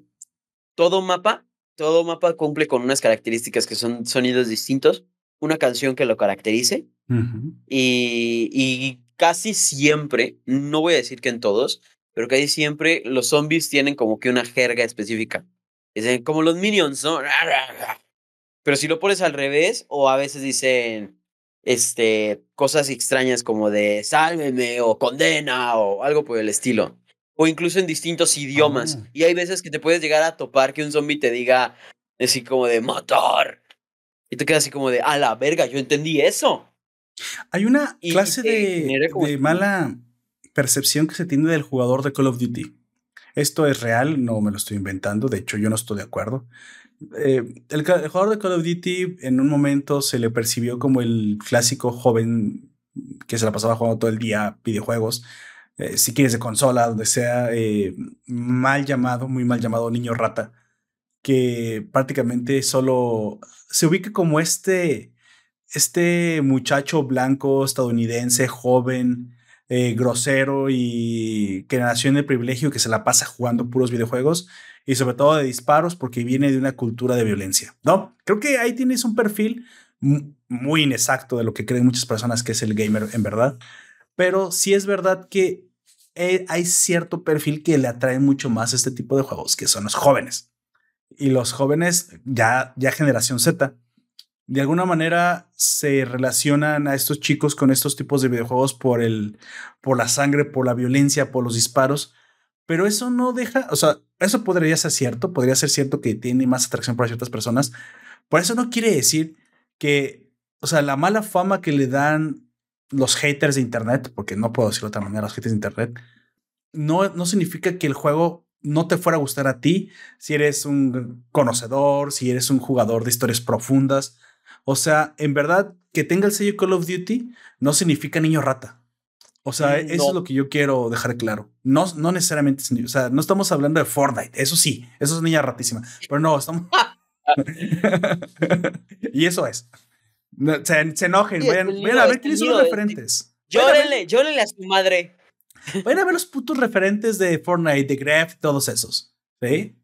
Pero obviamente ese es su mercado y ese es su público. Tampoco voy a decir que, que son, o sea, pero, pero ese tiene su público. Acá no, o sea, Call of Duty en verdad puede hacerte disfrutar a ti que a lo mejor dices, no, pero a mí me gustan las historias interesantes, cosas fuertes, el clásico mamador, porque yo he sido ese mamador, por eso lo digo. No, de Bioshock para arriba, güey. O sea, yo no, yo ya, yo ya trascendí el cállate y te encuentres jugando GTA V, güey. o sea, pero, o sea, a lo que voy es que Call of Duty tiene, tiene profundidad. O sea, tal vez sí vas a echar la bala si quieres, si para no pensar, no quiero pensar, me quiero desconectar y voy a matar zombies. Sí, eso hay para ti. Pero también está el, mira, aquí te tengo una joyita que si la sabes minar, como un Minecraft, vas a encontrar diamante. Yo creo que, yo creo que sí, esta dualidad que tiene en cada uno de los mapas, que puedes simplemente osear, por así decirlo, pasar rondas, sobrevivir lo que quieras sobrevivir y dejarte matar si quieres dejarte matar. Este, como para desestresarte, desquitarte o lo que quieras, está súper chido. Y, y, como tú dices, esta joyita que es conocida por el mundo, el submundo de los hombres, que es como el easter egg, que es una misión con un poquito más de reto, con un poquito más de, de paciencia, porque pues tiene pasos. Y, y, es como que, bueno, lo puedes hacer y tu recompensa es, aparte del logro, pues un cachito, una probadita de la historia. Esto yo creo que esta, esta ventaja que te va dando es la que te motiva a seguir consumiendo este producto. Porque vamos a ser honestos, Zombies es un producto y, y está hecho para que lo consumas. No por nada este, vieron el boom en un juego y al siguiente ya sacaron seis mapas. Porque sabían que iba a vender, sabían que esto era, era, era, le atinaron y le dieron a la vaca gorda y dijeron, ahora hago carnitas de esta vaca y no la dejo ir. Porque no. Encontrando el ganso de los huevos de oro, ¿no? O sea, no lo van a matar. Ajá. Y hay una, y le dieron, y le dieron. Que, te quiero hacer. Eh, al margen de eso, yo no soy jugador, pero digamos, los que me están escuchando, a lo mejor dicen lo mismo. Oye, eh, tal vez me interesa, tal vez me convenciste. Tal vez lo que está diciendo Licten es algo que no que yo tenía como prejuicio y tal vez quiero, pero quiero jugarme un mapa, no me sé la historia, está demasiado enrevesada y no voy a ir a buscar juegos de hace 10 años. ¿Con qué le recomendarías o al menos que comenzara o que jugara a alguien que a lo mejor quiere calar esta saga o un, un mapa de esta saga, ¿qué, le recomendarías? ¿Qué juego y dónde? Bueno, y, Black Ops 3, definitivamente. Black Ops 3. Black Ops 3 tiene distintos mapas. Este es el juego, aparte de que fue uno de los juegos más vendidos, y lo puedes investigar, tiene el récord mundial de, del DLC más descargado. Ok, y este DLC es el el que El Chronicles. Ajá. Sí, pero yo el que te recomiendo es, e, es, en sí en sí la esencia de Black Ops 3. Puedes intentar con cualquiera de los mapas que te ofrecen, que son Dead Drag, que es un castillo abandonado donde hay dragón, donde hay arcos. Está Setsu, Setsubas Noshima, que es un chiste interno. Este, donde hay, es una isla abandonada japonesa, donde hay bombardeos y hay arañas gigantes. También está es Dead Ice Drag, que es mi mapa favorito, por eso también te lo recomiendo. Perfecto. no, eh, sí, Dead No, mentira. Es God of Krobi, porque Dead Ice Drag es el castillo. God of Krobi, que es un mapa en la Unión Soviética, repleta de robots gigantes de sentinelas parecidas a las de a las que ves en Matrix. Y para si fuera poco, dragones. ¿Qué clase de Wolfenstein es ese? es una joya, es, es algo glorioso. Porque si no te ataca una valquiria, porque así se llaman, si no te ataca una valquiria, si no te ataca un dragón, si no te ataca un gigante, si no. Es, un, es una amalgama de cosas que vale ¿En la qué pena. año salió Black Ops 3? Black Ops 3, no tengo el dato, pero mira. no es tan momento. viejo según yo, ¿eh? No, no, no. No, de hecho sí, no, sí es viejo. Ahí como lo ves, Black Ops 3 salió incluso para PlayStation 3 Entonces sí. y salió en el estoy confundiendo. 2015. Ah, no, sí, entonces no sé qué yo 2015 estoy ya va a cumplir, ya casi cumple tres años más y cumple 10 años. Lleva 7 años que salió. Es que yo me acuerdo que hubo un salto generacional en las gráficas que en DirectX 11 que fue a partir de 2017. Entonces luego yo voy a revisitar juegos de 2017 para acá y afortunadamente el motor gráfico ya es tan poderoso, es el Unreal Engine 4 y creo que con el Unreal Engine 4. Entonces todavía le sacas mucho jugo a estos juegos, sobre todo si juegas en PC como yo, porque en, el, en, en su momento yo no tenía una RTX. Ahora la tengo, revisito juegos de DirectX Ahí 11. humildemente. Ahí humildemente. No la tengo la más avanzada, pero tengo una, una RTX. Entonces, eh, que de hecho la compré cuando no costaban 50 mil pesos, así que era posible adquirir, aunque ustedes no lo sepan, eh, no sé cuándo, en qué año nacieron, pero antes se podían comprar tarjetas de video. Espero que esto no, no sea un augurio. No, no, no, cállate, Poperto, no andes diciendo que no se van a poder comprar porque todos estamos enojadísimos, enojadísimos con el, con el mercado de los putos mineros. Es más, si eres minero, chinga tu madre. Oiga, pero yo soy minero de carbón, chinga tu madre también. Chinga tú también, güey. Por, por si, por si, eh, Por sinónimo. por sinónimo. Entonces, No, güey, es que sí, sí, sí fue una escasez bien cabrona y la verdad, antes de no, eso, no entiendo la necesidad. pues, eh, el mercado se regula, nada más que está, hay que tener tiempo. O sea, es tiempo, es lo que estamos es tiempo. Y de hecho, yo sé que muchos están enojados porque no tienen paciencia, pero tengan en un momento más, en unos momentos más, en unos ah, eh, mesitos, mesecitos más, vamos a tener un tercer jugador. Roberto va a regalar una. Ah, ah, Espe- ok. espero. Bueno, yo digo. Espero. No, bueno, si, si tengo muchos seguidores y hay bits suficientes, claro. Yo soy de la idea de que todo se debe reinvertir como los japoneses y hasta en 10 años te reditúan utilidades. Pero obviamente, pues para eso se requiere una buena cantidad de gente. tener dinero para Tener dinero para eso, principalmente. Tienes el tercer competidor que se sube a la mesa. De hecho, para los que no sepan esto, eh, yo ya estuve hablando en algunos, en otro especial que hice con la zona fronteriza, donde hablamos de, de act- la compra de Microsoft por Activision. También tocamos un poquito el tema del hardware. Entonces, yo en mi investigación, que de hecho lo pueden ir a ver en internet, pero aquí les digo de una vez, eh, esténse mm, alegres si quieren. Tendremos un tercer jugador que es Intel con tarjetas gráficas que no tienen nada que pedirle a los actuales AMD Nvidia. Y no solamente no ¿En tienen nada serio? que pedirle, sino que pues van a superar a las actuales generaciones, lo que está forzando ya en este momento la, el pronóstico de RDNA 3 con las, con las gráficas AMD Serie 7000 y las siguientes RTX Serie 4000. Porque las que salen de Intel, que ahí sí no me acuerdo cuál es el, el, el, modificador, porque no me acuerdo bien del, nombre, vienen superando las, las actuales Nvidias eh, 3000 y las actuales eh, AMDs 5000. A todas y cada una de ellas las superan. Entonces, Intel Intel, se general de sube- Nvidia.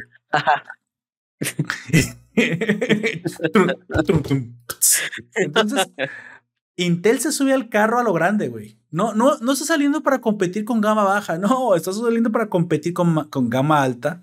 Y no solamente, Intel te dijo también que, bueno, y a la par, ahí están mis procesadores para mineros. ¿Y qué? Dice, pues habrá stock para mineros y habrá stock para jugadores. Y entonces, Sabe perfectamente para qué le tira, ¿no? Exactamente, exactamente. O sea, Nvidia ya está que... Y comenzaron de hecho a bajarlas. Pueden ir a ver muchos expertos en, en hardware. Tenemos también el, el canal de, de Pollo. Eh, no me acuerdo cómo se llama, porque ya casi hace tiempo que no lo veo. Pero él habla mucho de hardware y él desde los... Yo, es que veo muchos españoles también de hardware y todos, todos coinciden en que en Europa comenzó a bajar. No sé si lo de Ucrania vaya a influir en el hardware, lo siento, ahí sí no tendría ningún pronóstico para eso. Pero por los mineros ya comenzó a bajar porque las criptomonedas bajaron, pero no solamente eso, se está regularizando el, el insumo. Entonces, obviamente comienza a bajar. Cuando algo es muy caro, todo el mundo lo quiere vender. Sí. Todo y, y, eventualmente llegan un montón de productos. Recordamos con los micrófonos, con las cámaras web, con, con el hardware cuando empezó la pandemia. Este micrófono que yo tengo aquí enfrente es el HyperX, no sé qué HyperX sea, pero costaba 100, 100, a mí me costó como 100 dólares, 120 dólares, luego en dólares por si alguien es de otro país. Y en el pico más alto de la pandemia estaba el doble. Un micrófono. dije, bueno, pero se tiene que regularizar la demanda. Se y, y, volvió a bajar. Ahorita está súper. La otra vez lo vi en oferta, me lo estaban ofreciendo casi lo mismo que lo compré. Dije, no, pues ya tengo uno, pero obviamente eh, nos esperamos y pensamos que van a ir más arriba los precios. No, se está, está a punto de, regularizarse y no solamente de regularizarse, sino de desplomarse el precio de las tarjetas de video porque no solamente se regulariza la oferta, sino entra un tercer jugador, gente. Eso es que esto es muy importante. Entra un tercer jugador y ya son tres compañías. Y las tres compañías, la que tú quieras, no solamente Nvidia con tarjetas de video de altísimo poder y de altísima calidad. Y las tres te van a dar RTX, las tres te van a dar FPS, las tres te van a dar opciones. Eso le conviene al, al consumidor siempre. Así que nada más espérense este año. 2022 es un buen año, no para Ucrania, pero sí para los jugadores. en definitiva, no para Ucrania. En definitivamente no para Ucrania. Bueno, antes de irnos, eh, necesito que me digas. Uh, Firmes un contrato de, de confidencialidad. No, eh, va, vamos a hacer una, una cosa. Antes de, de, irnos, porque obviamente esto es también como una entrevista, pero al mismo tiempo reseña. Si tú eh, fueras a, a, a, ponerme un top 3, porque aparte es gamer y sé que haces streams de gaming, top 3 de los juegos que sí o sí, quien me esté escuchando, que suele ver anime, pero a lo mejor no está en gamer, tiene que jugar en, en okay. los siguientes meses, ¿qué les recomendarías? Independientemente de zombies. De lo que sea. Así top 3 juegos okay. que, que, que, ahorita tienes frescos porque te, te han mamado, y te, te, han, te han encantado. Bueno, yo soy súper, a pesar de que soy fanático de zombies, soy súper fanático de distintos tipos de entregas de, de distintos de... este... Candy Crush Ultimate. Yandere Simulator. Goat Simulator, para empezar. Ah, H HD. y, RT, Joya, y ahora con RTX. Minecraft RTX, güey. Nada más te lo dejo ahí. Minecraft RTX. De hecho, de hecho me sorprendió. Tres, tres, juegos, tres juegos que yo sé que van a disfrutar. Este, primero que nada, Minecraft. Definitivamente, vamos a ser honestos. Es, es, es un juego, juego que une, que une amistades y que si quieres estar solo, puedes hacer tu casita. Y a veces las destruye también, güey. Ajá. puedes fingir que no estás viviendo en el tercer mundismo y hacerte una casa sin pagar 5 millones de pesos. Sí. También el segundo, el segundo yo creo que, que es uno de mis favoritos y no lo voy a negar, es God of War. El nuevo que salió, el 4, es una joya. Joya. Yo lo juego, te, te, lo digo así, Popper. En serio, es que le cambiaron el hack and slash, o sea, y yo ya dije, pues que sin hack and slash no es God of War, pero no puedo aventurarme más porque obviamente no conozco el nuevo. Haz de cuenta que soy fan de toda la saga y sí se nota un cambio que a veces como nosotros que llegamos a ver este cambio de generación y ver este tipo nuevo de juegos, unas nuevas propuestas, pues sí nos quedamos así como de, ay, este no es mi Kratos, este no es el dude este no que, que de, es, es, ¿Qué le hicieron sí, a mi si niño? güey. Sí. sí. Es como de, no, pues ¿qué le hicieron a mi niño que arrancaba ojos?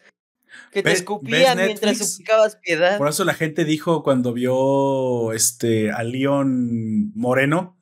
This is not my Leon, güey. Güey, o sea, ¿qué? No, lo no le hagas eso a la gente. Lo hicieron humilde. Este no es mi sí, no. Andrómeda, ¿por qué lo hicieron mujer? sí. Esa es hasta sí. más machista, güey. Era un hombre sensible. ¿Qué no se supone que, que el mensaje de fondo de todo este pende, pendejo movimiento es el hombre también puede ser sensible? ¿Qué no ese es el punto? No, nosotros estamos para proveer, pero sin decir que proveemos. Sí, por favor. Era un hombre sencillo. Es más, tenía, o sea, tenía vieja. Había una vieja que, ¿te acuerdas que de, cadenas también y que tenía una, era rubia, con, era muy guapa y con una armadura? La de la máscara, ¿no? La de la máscara. Sí, o sea, esa morra, o sea, le tiraba fuerte, cabrón, la onda a Shun. Y Sean, de hecho, eh, oficialmente sí le hacía caso, pero tenía su deber con Atena. Pero, pero, o sea, el, el vato sí, sí le llamaba a las mujeres, o sea, no, no, no era gay, pues, o sea, al final no lo era. Y creo que ese era el mensaje, güey, de que los hombres también podemos ser sensibles. Y lo también era la Leticia, ¿no? Con, eso, ¿no? Esa transformación. Bueno, pero, pero decías, este, perdona. Yo digo que si no te captaba la, la, la, historia de Senseiya, por lo menos la duda de si era gay o no, o si, o si de verdad lo iban a confirmar en algún momento, era como para seguir viéndole y decir, ay, pues, a ver qué, yo quiero saber si este sí es. O, o si no, o, si eras gay, pues estabas esperando que apareciera su hermano. Porque déjame decir que no, cree, no creo que a un homosexual real le guste tanto Shune. A ti el que te gusta si eres homosexual en verdad es Iki, cabrón. Es más, a mí me hace dudar. Ay, ay güey. Sí, no, lo ves y dices. Ay, cabrón, qué hombre, güey. Ahorita voy por las tortillas, espérate, güey. No te enojes.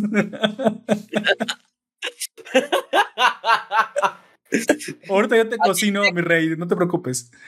Pégame, pero no me dejes. pégame, pégame. Hazme un fantasma imperial, pero no me, dejes, no me dejes. sí. Ay. Pero sí, Kratos de seguro es, es de los mejores. God of War es de los mejores juegos que puedes jugar. El de PlayStation 4, que ahora está para PC, para los que nos escuchan y juegan en PC, pues directamente, dale, dale duro a ese. ¿Tiene algún pues, subtítulo o es God of War a secas el, el 4? God of War, así, God of War. Ok. Bueno, 4 para que eh, sepan que no es el 1, supongo. Sí, sí, no, pues no vayas a comprar el, la versión sangrienta y que digas, oye, ¿dónde está el hijo? ¿Y el hacha? ¿Por qué me pide que apriete X mientras solo se ve una cama? Ah, ok. Eh, continúa, por favor. oh. Bueno, el tercero, pues obviamente, debido a la temática de este juego, es pues Call of Duty Black Ops 2, 3, 3, Black Ops 3. O Black Ops 4, como gustes, zombies.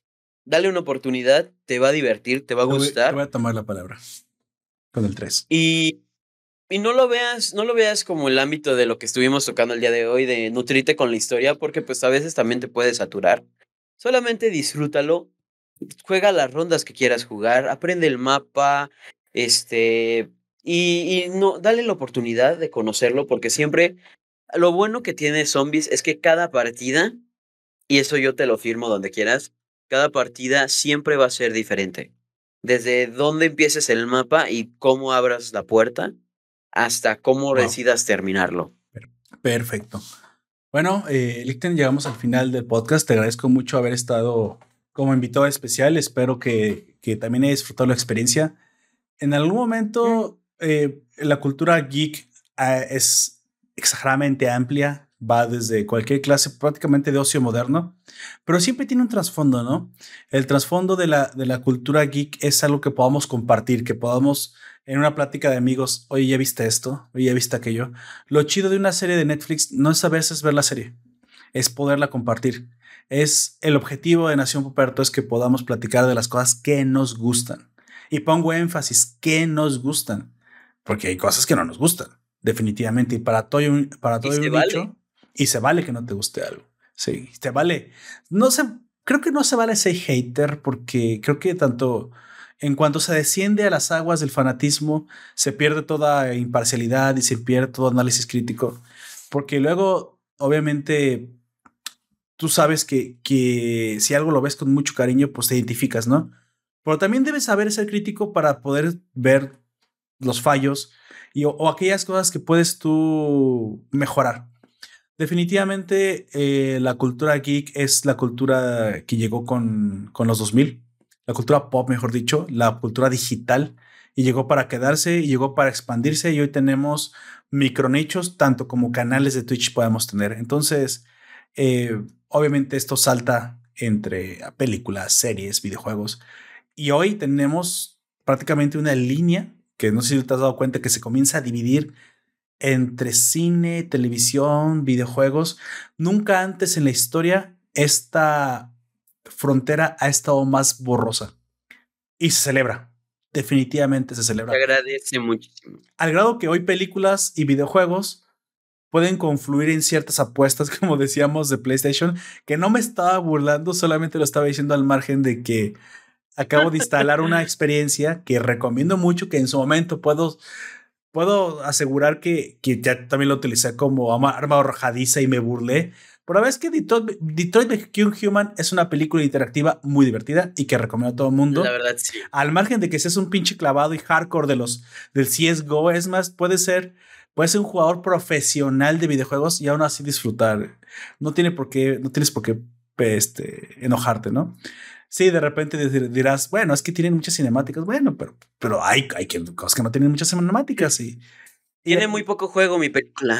Creo que al menos si está bien construido y no te faltan el respeto como consumidor, ¿qué importa qué estilo tenga, no? Porque siempre habrá, incluso del lado de las plataformas del cine y de, y de las series, una, hubo una apuesta por Bandersnatch, eh, Minecraft, la película, con interacciones con el usuario. Entonces, no sé, tal vez esto todavía se borre mucho más cuando la tecnología VR, que es a donde iba, Call of Duty Zombies uh, VR, no sé si ya existe, pero sé que al menos no está tan distribuida la, tecnología, pero es una cosa. Hubo una propuesta, pero. Que cuando se llegue ahí. es que todavía la tecnología no está ahí, pero cuando se llegue ahí, ok, e, eso lo quiero ver. Quiero ver qué suceda. Así que no seré hater de Call of Duty porque piense que lo juega una u otra persona. Me parece que, que, esa no es la forma de, de, este, de disfrutar las cosas. Así que bueno. A menos que sea Fortnite. bueno, pero ya sabes a dónde vas, ¿no? A la toxicidad. ¿Qué, ¿Qué, te puedo decir? Es que la toxicidad de los juegos competitivos es así. El League of Legends no es un juego que, que, pueda presumir de una comunidad. No es para socializar. No, no. League of Legends no es. No sé cuánto, no, sé, no sabía la cantidad de insultos que se pueden hilar en tan pocas palabras en el español, cabrón. sí. Hay gente que ha profanado a mi madre de maneras que.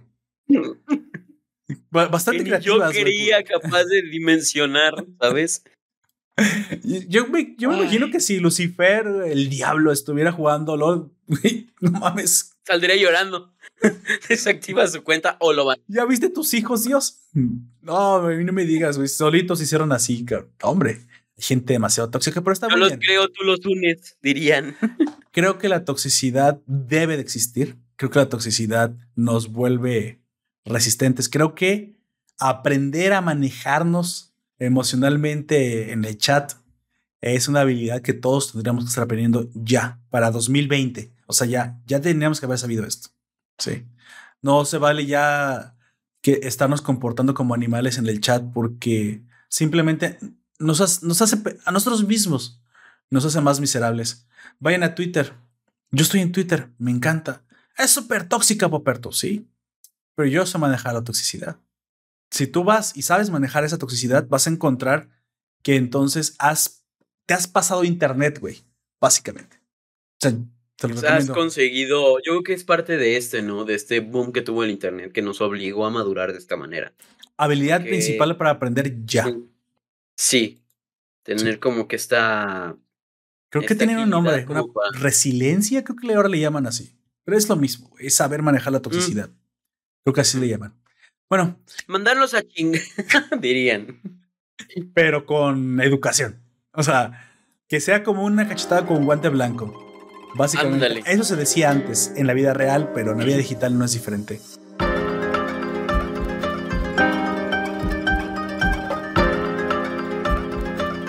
Vamos llegando al final. Este, como siempre, esto es un especial para todos los que nos escuchan en el formato podcast. Gracias a todos los que estuvieron en directo acompañándonos. Este, los invito a escuchar esto en, su formato de plataforma. Como dije, lo van a encontrar en el canal eh, Nación Poperto como como en Evox, en, en, iTunes, en Spotify, en. Ay, ¿cuál fue la otra? Amazon Music y YouTube también. Entonces, todo lo que reproduzca sonido, básicamente. Todo lo que reproduzca sonido. El podcast es un formato íntimo, el podcast es un formato que te acompaña.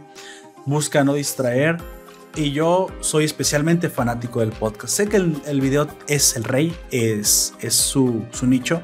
Sin embargo, yo últimamente, por el tiempo, por los hijos, por lo que tú quieras, por la vida, güey, que se te va frente a una pantalla, he comenzado a usar más este formato y la verdad es que hay joyitas que, que digo, ok, qué bueno que descubrí esto porque prácticamente me ayuda a hacer mis cosas, a distraerme. No creo que pudiera ya jamás volver a hacer una sesión al gimnasio sin un podcast de fondo, güey, porque la verdad es que hace la vida más amena. Y esa es la idea, y esa es la idea de Nación Poperto, y, esa es la, idea de ese tipo de, contenido.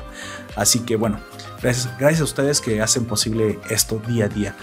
Por favor, amigo, eh, diles dónde te pueden encontrar, qué es lo que haces. ¿Y por qué pues chingado está tan oscuro tu cuarto y qué estás haciendo, cabrón? Estás cortando. No pueden. No, es que no Sí, la verdad sí. Este, tengo que confesarlo. Tengo un negocio sustentable. ¿Cocaína orgánica? Tiburones. Tengo una evaluación de, de 7, 8 billones de pesos mexicanos, que se ah. traduciría a 2 dólares con, la inflación. con actual inflación, sí. No, pues me pueden encontrar en, Twitch como Lichten, Lichten1. Lamentablemente Lichten, este, no sé quién chingados, la verdad fui yo, pero olvidé el nombre, la contraseña de la cuenta. pero ya estaba ganado. Me pueden encontrar como Lichten1 o en Facebook que también hago directos como Lichten-Games. Ah, ok. Y ya. Ya eso es todo. Yo no tengo como que otras redes sociales o algo por decir. Haces bien. Haces directos de gaming y pues eh, cotorreas con la gente. Sobre todo basado en zombies, ¿verdad? Sí, casi siempre juego zombies. Pero también he tenido series como The God of War o otros juegos que me llegan a llamar la, atención. Sí, soy, estoy abierto a cualquier tipo de, de, juego que me puedan llegar a proponer y también que pueda llegar a pagar. No me vayan a poner un juego de realidad virtual porque no tengo ni siquiera. Contra, con duras penas pagué mis lentes. El Den Ring ahorita está todo lo que da, ¿no? Creo, pero. Pero creo que no se puede ni comprar en Steam o ya se puede comprar, no sé. Creo que algunos tienen. Eh, creo que estaba saturado. Pase anticipado o betas y no sé. Que sinceramente, o sea, nomás por el furor que despierta ese juego, pero no me parece tan bonito para ver. O sea, no. Seamos honestos, es un, es un Skyrim con dificultad elevada. Ya lo dije. Eso es lo que es. Así es. Bueno, ya escucharon. Me despido de ustedes. Yo fui Lopo Perto. Me acompañó Licten. Y recuerden que nos pueden escuchar en las plataformas de Evox, iTunes, Google Podcast, YouTube y Spotify. Hasta próxima. Bye. Muchísimas gracias. Bye.